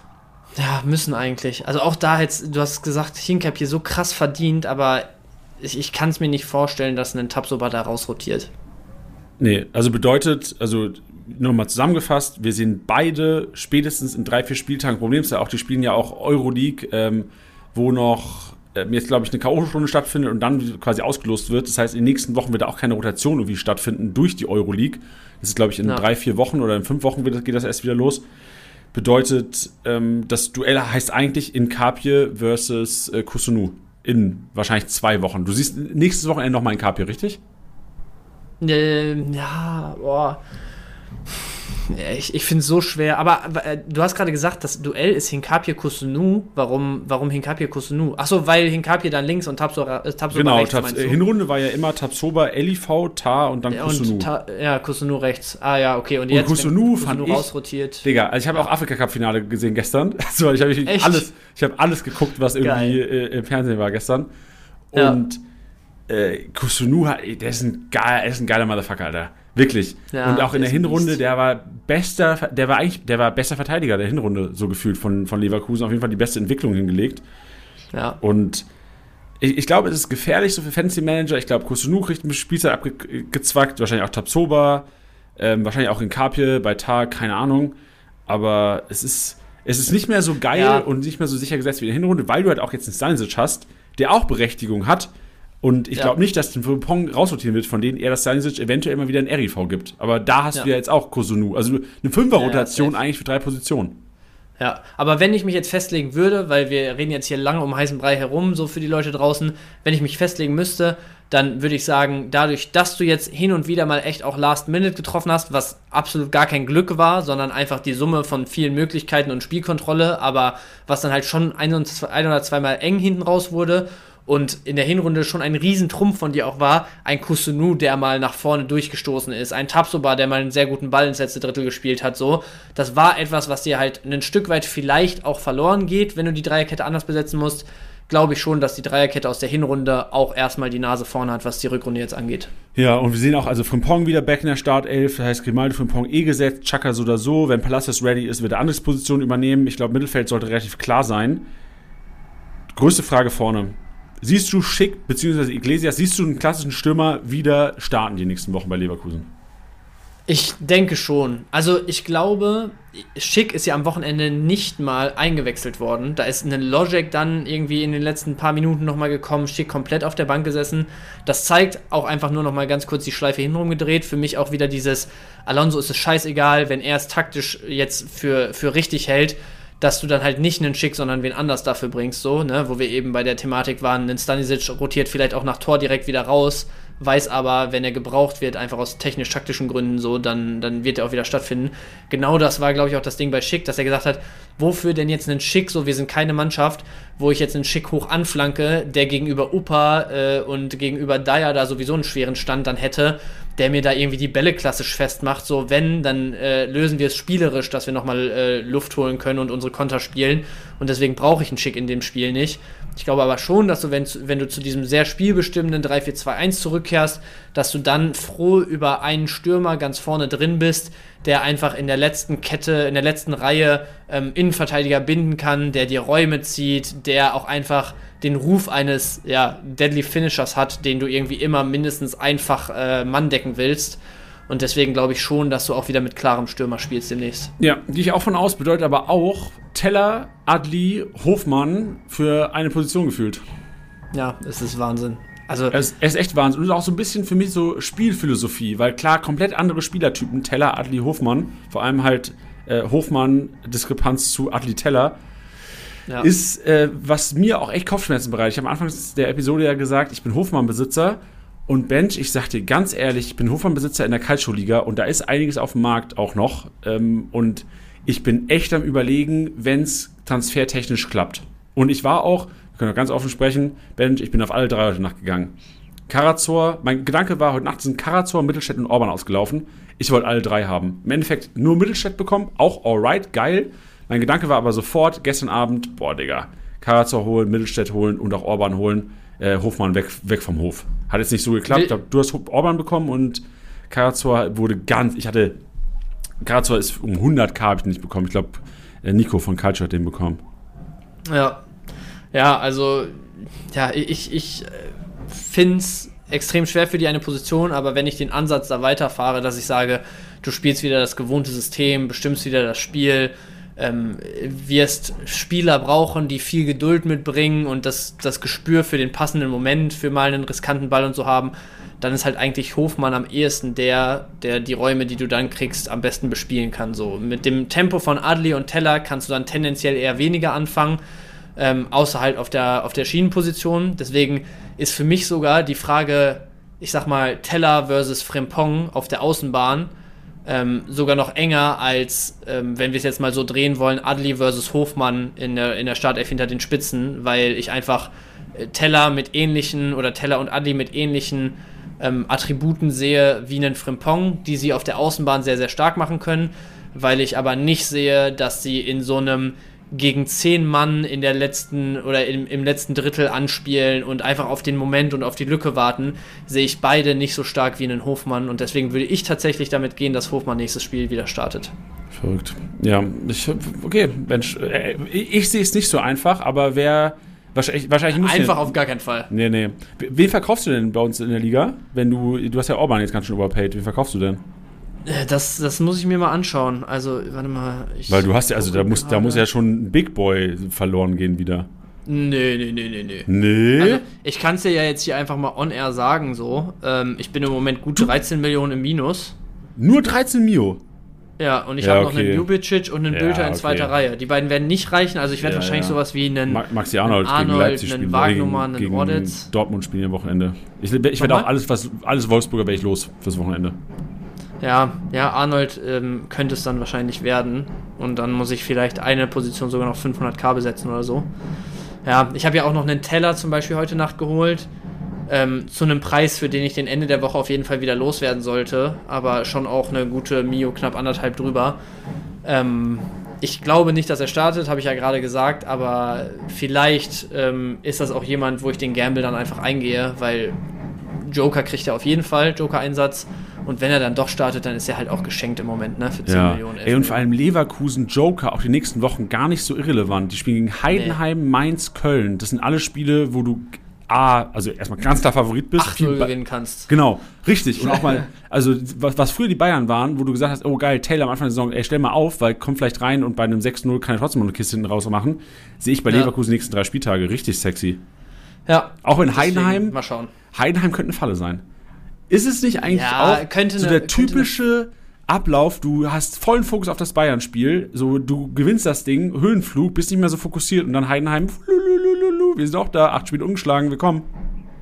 Ja, also ich kann mir schon vorstellen, dass sie es denen schwer machen, aber Leverkusen, also wie viele Spiele sind jetzt umgeschlagen? 30 oder so? Irgendwie wettbewerbsübergreifend.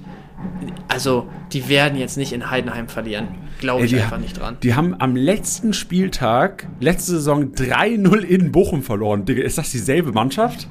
Ja, vor allem am Wochenende haben wir auch kurz drüber geredet, als wir geguckt haben. Ich glaube, Adli war es, der da noch irgendwie in der zweiten Minute oder so sich glatt rot geholt hat und äh, irgendwie mehr oder weniger, also jetzt nicht verantwortlich war, aber auch einen Bärendienst seinem Team erwiesen hat, dafür, dass du dich ja dann nicht für die Champions League qualifiziert hast. Das war ja letzter Spieltag letztes Jahr, wo sich das entschieden hat erst. Und jetzt schrubbst du hier Bayern 3-0 zu Hause und hast irgendwie 5 Punkte Vorsprung nach 21 Spieltagen. Also schon auch sehr wild, was sich da getan hat. Ey, Leverkusen und Stuttgart-Fan sein momentan ist, glaube ich, ein richtig geiles Beste. Leben. Boah, hast Ja, du wirklich. Spaß. So, ey, also Ben Spielefeld-Fan, ich Lautern-Fan, Leute, ey, wenn, versetz dich mal rein, Arminia Bielefeld oder der FCK würde auf einmal so eine Reise hinlegen. So Stuttgart war ja auch, die letzten zwei Jahre haben, haben die alle schon in Liga 2 gesehen. So, und auf einmal Ey. spielen die so einen Fußball, also, und Leverkusen, genau wie du gesagt hast, so, die verspielen durch eine rote Karte durch ein 3-0 gegen Bochum, wo du denkst so, fuck, ey, dieser Verein, Alter, der nimmt mir den letzten, die letzte Kraft.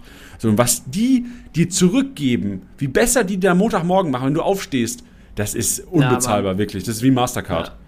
Ich hatte, ich hatte als Fußballfan selten eine bessere Zeit als diese Arminia-Saison in der zweiten Liga, wo Vogelsammer und Klos die ganze Liga auseinandergenommen haben. So, also das ist ja jetzt noch nicht mal vergleichbar damit, weil Leverkusen einfach nochmal so viel dominanter und geileren Fußball spielt und Stuttgart genauso. Das macht ja nochmal einfach viel mehr Spaß, das zu gucken. Aber ich kann so ein bisschen damit relaten, wie gesagt, wegen der einen Saison, wo du auch so ein bisschen aus der Underdog-Rolle halt äh, einfach in der zweiten Liga komplett äh, rasiert hast. Und was ja auch krank ist, wenn du es dir mal vor Augen führst, in dieser Saison ist Arminia Bielefeld vor Stuttgart als Zweitligameister aufgestiegen. Boah. Shit, ey. Ja, das ist. Jetzt halt hast du bald, also wenn es schlecht läuft, hast du bald drei Ligen Unterschied plus Stuttgart qualifiziert sich für die Champions League. Ja, das ist wild. Ja, das sind, ey, und das sind einzelne Entscheidungen. Das ist so eine Trainerentscheidung. So, holst du Hönes oder nicht? Holst du. Äh, ja.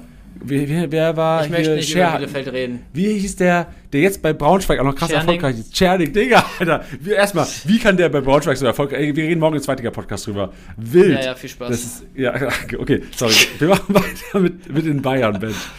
Und ja. bei den Bayern einige Personalien, die auch zurückgekommen sind. So Kimmich, wollen wir kurz darüber diskutieren oder sagen wir beide einfach, der startet wieder ab jetzt jedes Spiel? Der startet wieder ab jetzt jedes Spiel. Gut, okay. Dann Guerrero, Bowie. Also erstmal Bowie Boah, also frech. Wenn der nochmal ein Spiel startet, in einem wichtigen Spiel, dann hinterfrage ich Tuchels Trainer. Ah, dann sage sag ich, Digga, der hat das Spiel nicht, nicht gesehen gegen Leverkusen. Ja, also ein Kollege von mir, den du auch kennst, wo du das eine Mal in Bielefeld warst, haben wir doch hier mit äh, Bimmel zusammen Fußball geguckt, weißt du noch? Bimmel, klar, die. Ja, und mit dem habe ich auch äh, Samstagabend hier geguckt und der meinte so die ganze Zeit, hä? Wenn er keinen Bock mehr hat, soll der halt einfach hinschmeißen. Aber ja. was macht Tuchel da so? Ja, safe. Und ähm, er hat mich aber auch auf eine, auf eine Fährte gebracht, die ich vorher so noch nie gesehen habe. Ich habe es dir vor dem Podcast schon mal ganz kurz äh, angerissen, dass ich da, darüber sprechen möchte.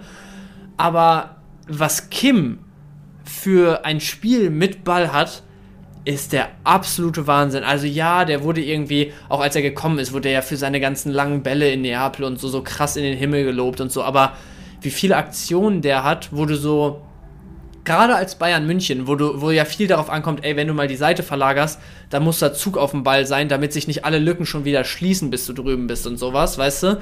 So, und wie oft der, wenn der angespielt wird oder einen Ball irgendwie, einen Befreiungsschlag vom Gegner so vor ihm her äh, äh, tippelt, statt sich den Ball mit dem ersten Kontakt direkt einmal runterzunehmen, zack, weiterspielen, wie oft der den noch ein, zwei Mal tropfen lässt, den Ball einfach vorbeilaufen lässt und dann irgendwie sich erst eine Sekunde sortieren muss, bis er weiß, wie will ich ihn jetzt anstoppen und mich um den Ball drehen, so. Und vor allem, was der auch Bowie am Wochenende für Bälle dahin gespielt hat. Also dadurch, dass er immer so lange gebraucht hat in seiner Passvorbereitung, nenne ich es jetzt mal einfach, wo aber schon klar sichtbar war, wo der Ball hingehen sollte, so, was da dann teilweise einen Teller zum Beispiel für eine Zeit schon hatte, um einen Bowie auf den Fersen zu stehen, was andere Spieler da an Zeit hatten, einen Bowie anzulaufen, den Kim dann teilweise auch noch so, un, so ungenau und so unscharf angespielt hat, dass Bowie schon mit einem Ausfallschritt irgendwie den Ball unter Bedrängnis annehmen muss im Aufbau. Da dachte ich mir echt, also ich habe es bis jetzt noch nie so gesehen. Bimmel meinte dann, ey, so guckt euch das mal an, achtet mal drauf. Und das war wirklich am Wochenende der absolute Wahnsinn, was Kim da gespielt hat. Also soll jetzt nicht heißen, Bowie kann irgendwie gar nichts dafür, der hat trotzdem ein wirklich schlechtes Spiel gemacht und äh, also beim 1-0 natürlich absolut mitentscheidend, wie er da komplett irgendwie in der Gegend rumguckt und gar nicht Stanisic auf dem Schirm hat. Ähm, auch sonst viele Bälle dann einfach verloren gefährlich, teilweise auch einfach komplett selbst verschuldet. Aber hier und da waren es auch echt einfach Anscheißerbälle von Kim. Ja, ich bin gespannt. Also wäre das, ich höre raus, ne? Und du hast das Spiel gesehen, ich nicht. Ich habe nur die Highlights mir angeguckt. Höre ich daraus, dass du Rückkehr, wahrscheinlich Viererkette, ich meine, das wissen wir wahrscheinlich alle, dass Viererkette wieder gespielt wird nach einem 0-3 mit Dreierkette Versuch, dass ja. du Upamecano und Delicht siehst? Ich und generell auch. Und Bowie nicht mehr und Guerrero wieder reinrotieren. Ja, also so würde ich für den nächsten Spieltag tippen. Ich meine, du spielst auch in Bochum, ist ein Spiel, wo du dann wieder einfach viel so, ich meine, er hat, also Tuchel hat ja am Wochenende auch gesagt, Bowie vor allem, um das Tempo zu matchen von Teller, Adli und so. Einen Guerrero wirst du jetzt wieder brauchen, um Lücken zu finden, um spielerische Lösungen zu finden gegen ja. tiefstehende Bochumer. Also sehe ich schon. Verständlich. Gut, äh, Bayern schnell erzählt, oder so, wir den Pavlovic rausrotieren, Kimmich, Goretzka, ähm, Guerrero wieder Linksverteidiger, bis Davis ready ist. Vorne ähm, Frage nur Thomas Müller, ja, nein. Musiala, Kane, äh, Sané gezockt am Wochenende, eigentlich Müller wieder auf die 10, oder? Also Tell nur nicht mehr reingekommen. Ich glaube, Chupo ist reingekommen. Doch, Tell ist reingekommen, oder? Nee, Tell Ich glaube, sind beide reingekommen sogar. Nee, Tell war nicht mal im Kader, Alter. Doch, doch, doch, sorry, der ist für Gretz reingekommen. Ja. Ah, die haben dann mit, mit Viererkette, doch im Spiel haben wir Viererkette gestellt, oder? Kimmich für Upa? Ja, ja, aber, aber irgendwann später. Also, Okay. das, das war dann auch eine Phase. Du hast tatsächlich, also da muss ich auch nochmal eine Lanze für Kimmich brechen, der ja so oft irgendwie, weiß ich nicht, kritisiert wird dieses Jahr für, wenn er nur einen Finger irgendwie falsch bewegt, gefühlt so. Also, ja, teilweise hat er irgendwie nicht mehr den Impact, den er mal hatte und es mag auch alles irgendwie nicht aus dem Nichts kommen, die Kritik, aber du hast in dem Spiel auch wieder so krass gemerkt, als Kimmich reinkam, hatte das Bayern-Spiel auf einmal wieder eine Handschrift so. Weißt du, da war auf einmal wieder jemand da, der sich die Bälle mal tief abgeholt hat. Da war auf einmal jemand wieder da, wo als Gegner irgendwie viel mehr Vorsicht geboten war, was diese Chipbälle hinter die Kette angeht, wo, wo viel mehr Zug auf dem Ball, wenn er durchs Mittelfeld gelaufen ist, war und so. Also vorher, wo du mit Pavlovic äh, Goretzka da unterwegs warst und auch wahrscheinlich aufgrund der anderen Formation, hast du echt das Gefühl gehabt, so, ja, natürlich hast du einen Kane und einen Sané und so auf dem Platz stehen, die immer mal für die Aktion sorgen können. Aber du hattest, also ich hatte nie das Gefühl, so Bayern entwickelt jetzt ein krankes Powerplay und es ist eine Frage der Zeit, bis sie eine hundertprozentige Chance haben. So. Und diese, diese Handschrift, die typisch für Bayern ist, dass es dann mal zumindest so ein bisschen in die Richtung ging, dass du gesagt hast, okay, jetzt könnte Leverkusen mal wieder eine Ballbesitzphase gebrauchen, weil sonst der Druck einfach hoch wird. Das ist wirklich einfach mit Kimmich-Einwechslung aus meiner Sicht gekommen. Ja, ja, schön. Also alle Kimmich-Besitzer, ich finde ihn auch wirklich momentan in Ordnung für den Preis, weil man bedenkt, so, ey, so schlecht kann er eigentlich noch nicht weiter performen. Ich bin auch generell gespannt, wie die Bayern reagieren werden. Weil aus Kickbase-Sicht ist es so ein bisschen auch vielleicht so eine Chance, jetzt auf die Bayern zu gehen, weil die Bayern auch eigentlich dafür bekannt sind, auch wenn ich es unter Tuchel irgendwie nicht, nicht sehe, dass die Bayern bekannt sind dafür, so angestachelt, angeschlagen, so aussichtslos, alle sagen jetzt, ey, Leverkusen wird Meister, nochmal richtig aufzudrehen. Ja, also gerade weil jetzt auch einfach viele geneigt sein werden zu sagen, okay, ey, die Bayern jetzt so abgewatscht worden von Leverkusen, da bin ich vielleicht offen für einen Verkauf und Genau, richtig, richtig. ist Ich einfach mein, tankleer dieses Jahr so. Wann Ähm, waren die Bayern jemals das zweitschlechteste Kickbase-Team an einem Wochenende? So Freiburg, Ja, das ist 297 so. Punkte gemacht als Team. Die haben ja völlig abgekackt gegen, gegen Dortmund am Freitag. Aber die Bayern Ja. 465 Punkte als Team. Keinen einzigen grünen Balken. Digga, wann war das das letzte Mal der Fall? Ja, ich, ich weiß es nicht, aber es dürfte sehr, sehr lange her sein, tatsächlich. Ja, wild. Wenn sehr schön. Ey, ich Yes. merke auch hier, die, die, der Rosenmontagsumzug wird immer lauter. Wir kommen, Ja. wir haben jetzt kurz nach 11.11 Uhr, die Leute sind, äh, es wird arg klar. Ich hoffe, das ist draußen jetzt irgendwie trotzdem hörbar gewesen, unsere Diskussion. Lass uns zum Einkaufswagen kommen, Bench. Oder gibt es noch irgendwas, was du erzählen willst über Bayern oder Leverkusen Nee, Startelf? ich ich glaube, wir haben genug über Bayern Leverkusen geredet. Sehr gut. Dann gehen wir jetzt zum Einkaufswagen.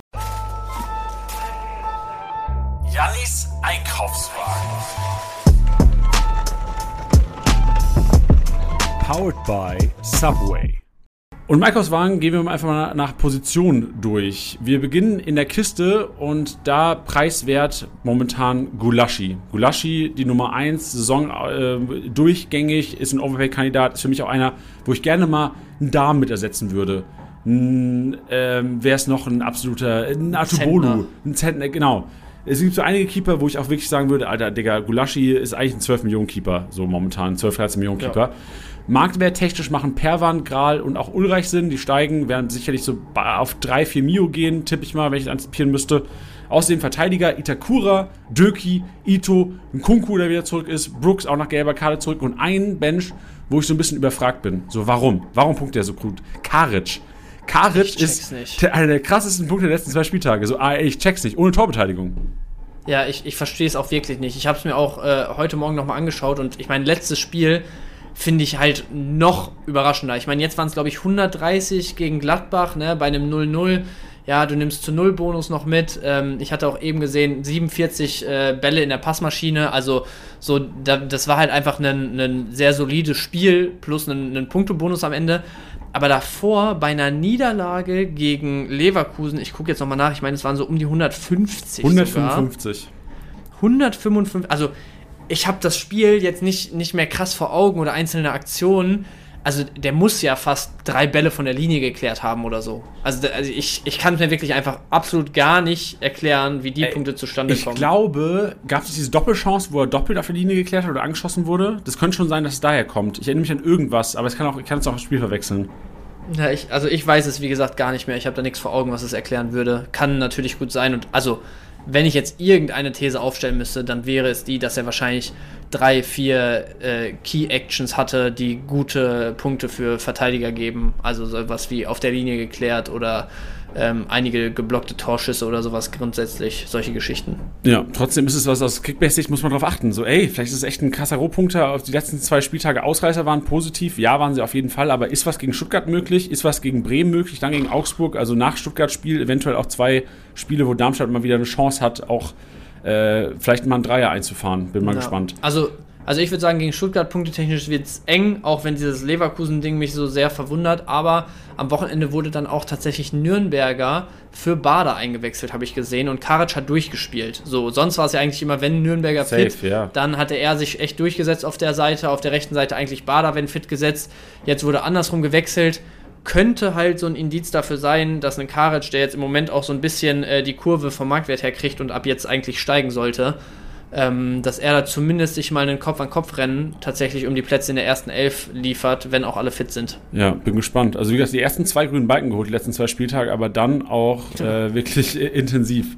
Weitere ja. Kaufempfehlung auch in der Verteidigung Kilian, denn Hüber ist ausgefallen mit Krankheit und jetzt Chabot, fünfte gelbe Karte, bedeutet Kilian wird sehr wahrscheinlich wieder starten. Und ähm, da Chabot auf jeden Fall ein Spiel noch zu, ein Spiel, zu, ein Spiel ersetzen, glaube dann aber wieder, die gewohnte Kombi wird am 23. Spieltag dann wieder eingesetzt werden. Bero auch fünfte gelbe Karte. Ähm, da ist es so, dass der Asano eh back ist. Koch auch fünfte gelbe Karte. Da könnte man nochmal bei Frankfurt so ein bisschen genauer hinschauen. Die haben das auch am Wochenende so ein bisschen anders gelöst, als man es vielleicht erwartet hat. Ähm, haben mit Vierkette gespielt. Koch Pacho kann mir gut vorstellen, dass ähm, Kollege Smolcic da eventuell eine, eine Möglichkeit wäre. Die haben auch Larsson hat trotzdem gestartet bei denen. Larsson, glaube ich, eher so eine linke Flügelsituation geschaffen, der dann aber auch ausgewechselt wurde für Vandenbeck relativ früh. Kannst du bei Frankfurt ja. ein paar Insights geben? Ich habe das Spiel nicht gesehen, Mensch. Kannst du da ein bisschen was sagen zu? Mm, Frankfurt war 1-1 Bochum, ne? Ja. Boah, ich muss mal gerade, warte mal, ich, ich suche mir mal gerade, während weil, du vielleicht ja, weitermachst, die nee, realtaktische nee, nochmal raus. Genau, schau mal realtaktisch, weil wenn die Viererkette spielen, heißt es, okay, Tuta ersetzt einfach Koch. Wenn die aber Dreierkette, wenn die zurück zur Dreierkette gehen, dann wird trotzdem eine Position frei.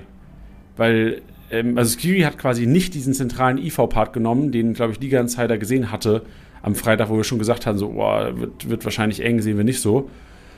Aber theoretisch könnte der Viererkette einfach wieder mit, ähm, mit 4-2-3-1 gezockt werden und Kollege Tuta ja, also übernimmt einfach Pachos Position, äh, Kochs Position. Boah, Digga, heute bin ich ja. durcheinander. Könnte sein. Also am Wochenende sieht es tatsächlich eher wie so ein 4-3-3 mehr oder weniger aus, ne? Was sie jetzt gegen Bochum gespielt haben. Also Larsson äh, tatsächlich eher so Doppelsechs mit Skiri, Götze davor. Also war schon ein klares Dreierzentrum, so wie sich das hier darstellt. Und dann hast du halt Knauf, Chaibi, Mamouche, ne? Und äh, Knauf relativ klar auf Außen durchschnittlich positioniert gewesen, Chaibi ein bisschen weiter innen halt. Ähm, aber sieht eher so nach einem, so entweder du nennst es ein 4-3-3 oder halt so ein 4-3-2-1, weißt du, dass die, dass Knauf und Chaibi halt so ein bisschen weiter innen äh, hinter, hinter Mamouche gespielt haben. Ja. Aber ja, haben ja, haben ja tatsächlich zuletzt oft auch ähm, generell in der Viererkette gespielt. Also zuletzt war es oft so, dass du dann einen Tutor tatsächlich realtaktisch rechts gespielt hast. Könnte ich mir vorstellen, dass sie es einfach versuchen, jetzt weiter über die Formation zu lösen. Haben sie jetzt eigentlich relativ oft gemacht. Ja, okay, gut. Dann ähm, haben wir da auf jeden Fall wieder eine Wiederkaufempfehlung, auch wenn er relativ preisintensiv ist inzwischen schon. Andere Rückkehrer sind, ähm, also in Kuku habe ich schon angesprochen, Trimmel ist auch wieder spielfähig, ähm, könnte auch einer sein, der sofort wieder reinrotiert, weil Juranovic immer noch nicht ready ist. Brooks äh, hatte ich glaube ich schon angesprochen. Giavogi ja. von Mainz fand ich relativ interessant und äh, wenn wir jetzt schon zum Mittelfeld kommen, da gibt es noch einen anderen, der auch noch eine, Preis, äh, eine Kaufempfehlung wäre, und zwar Haidara und Wimmer. Wimmer wieder im Mannschaftstraining. Ist einer, wenn man sich Wolfsburg momentan anschaut, der da wieder ein bisschen Pep reinbekommen könnte und der sehr, sehr preiswert ist. Und äh, auf der Angriffsposition Mamouche, Scheschko auch schon gesandt und neben Giavogi auch Ajorg. 700k momentan. Und klar läuft es bei Mainz 05 nicht, aber Giavogi als auch Ajorg somit die Gewinner möglicherweise mit Tor und Vorlage beim Spiel in Stuttgart. Ja, Sehe ich genauso, gehe ich genauso mit. Gut. Bench, ich bin heute auch, weißt du, warum ich so ein bisschen durch den Wind bin? Also klar, natürlich vielleicht auch Alkoholeinfluss vom Wochenende, aber mein Fenster auf, aus, dem, äh, aus dem Arbeitszimmer, wo ich aufnehme, geht direkt halt auf die Straße und ich bin ganz oft, also klar, ich höre dir zu, aber da passiert so viel, dass es, also ich kann das nicht. Ich muss nicht Heute spannender Arbeitstag für Es ist ein sehr spannender Arbeitstag. Ich bin auch echt gespannt. Ich produziere gleich auch Kickbase Kickoff, das YouTube-Format, wo ich auch über Kaufempfehlungen noch rede. Ich boah, weiß nicht, ob ich das. ich muss mir gleich mal den Podcast auch anhören vom Sound, ob der so klar geht. Aber das wird auf jeden Fall knifflig hier. Vielleicht muss ich auch einfach heute Abend erst produzieren, wenn der Rosenmontag-Umzug vorbei ist. Na, ihr da draußen werdet es ja sehen, wann es online kommt, ob zu gewohnter Zeit, frühen Abend oder ein bisschen später wird. Aber ich, also ich glaube, wir können trotzdem sagen, Janni, äh, die Leute werden heute noch versorgt mit den wichtigsten Kaufempfehlungen auf dem Montag, oder? Boah, ja, ich hoffe. Also, ich, ja. wenn mir jetzt nichts passiert gesundheitlich, dann gehe ich davon aus. Ja. Okay. Sehr gut. Ja, also jetzt musst du auch durchziehen, weil sonst machen sich die Leute Sorgen, wenn nichts mehr kommt heute. Oh ja, ja, ja, okay, okay.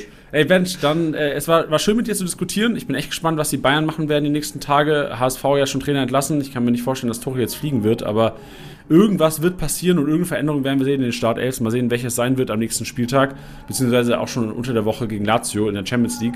Da übrigens auch generell Rotation wird Thema sein bei Kickbase Kickoff. Also alle, die da ähm, eventuell Chancen oder auch Negativbeispiele sehen, die Leute rausrotieren oder geschont werden. Das wird Thema sein, Kickbase Kickoff. Wenn es schon online ist, wenn der Podcast live geht, packe ich es auch in die Show Notes. Sonst schaut da einfach auf YouTube und folgt da auch mal Kickbase. Geil, sehr gut. Ich habe noch eine Bitte, bevor wir zum Outro kommen. Ähm, so diese, ich habe immer noch so ein bisschen die Angst, dass wir beide äh, ein bisschen überemotional reagiert haben, was diese ganze Tuchelnummer uns angeht. Deswegen, wenn ihr Bock drauf habt, und sagt, ey, das ist kompletter Schmarrn, den ihr da redet, oder uns voll zustimmt. Ich fände es geil, wenn sich da irgendwie eine kleine Diskussion äh, in dem ähm, STSB-Channel bei Discord entwickeln würde. Das würde ich mir auf jeden Fall gerne nochmal noch mal durchlesen und äh, mal schauen, ob ich aktiv werden würde oder es ist mir einfach nur äh, zu Genüge, zu, zu, wie sagt man, zu. Genüge? Nee, zu Gemüte. Zu Gemüte. Ah, zu, zu Gemüte. Zu Gemüte. Ja, zu, irgendwie so. Gemü zu Gemüte zu, zu Gemüt führe. Wie auch immer. Ähm, das das fände ich geil. Also, wenn ihr Bock habt, dann äh, gerne mal Bezug nehmen da. Und wenn nicht, dann ist es natürlich auch okay. Und dann hören wir uns nächsten Montag wieder. So ist es aus. Und jetzt hören wir Leon, der mit 342 Punkten, vier Punkte Differenz zum jetzigen Stand, Daniel Mahlen getippt hat, der MVP geworden ist und so ein bisschen der Rückrundenmahlen wieder ist. Rückrunden Kamaric ist Vergangenheit, auch wenn er wieder getroffen hat. Auch äh, Frechheit, dass Stach und Kamaric nicht in der Schale stehen. Aber das, ja, das würde jetzt den, den Rahmen sprengen. Leon, Leon, äh, gebührt das letzte Wort. Bench, wir hören und sehen uns wieder wahrscheinlich fünf Minuten nach dieser Aufzeichnung, weil wir heute einfach weiterarbeiten. So machen wir es. Jawohl. Tschüss. Jetzt Bühne frei für den Kollegen Leon mit seinem Malentipp. Das war's wieder mit der Folge des Spieltagssieger Besieger Podcast. Vielen Dank an Daniel Mahlen, dass er so gut getroffen hat. Äh, deswegen durfte ich dieses Auto jetzt aufnehmen. Wir hören uns bei der nächsten Folge. Bis dann. Das war's mal wieder mit Spieltagssieger Besieger, der Kickbase Podcast. Wenn es euch gefallen hat, bewertet den Podcast gerne auf Spotify, Apple Podcasts und Co.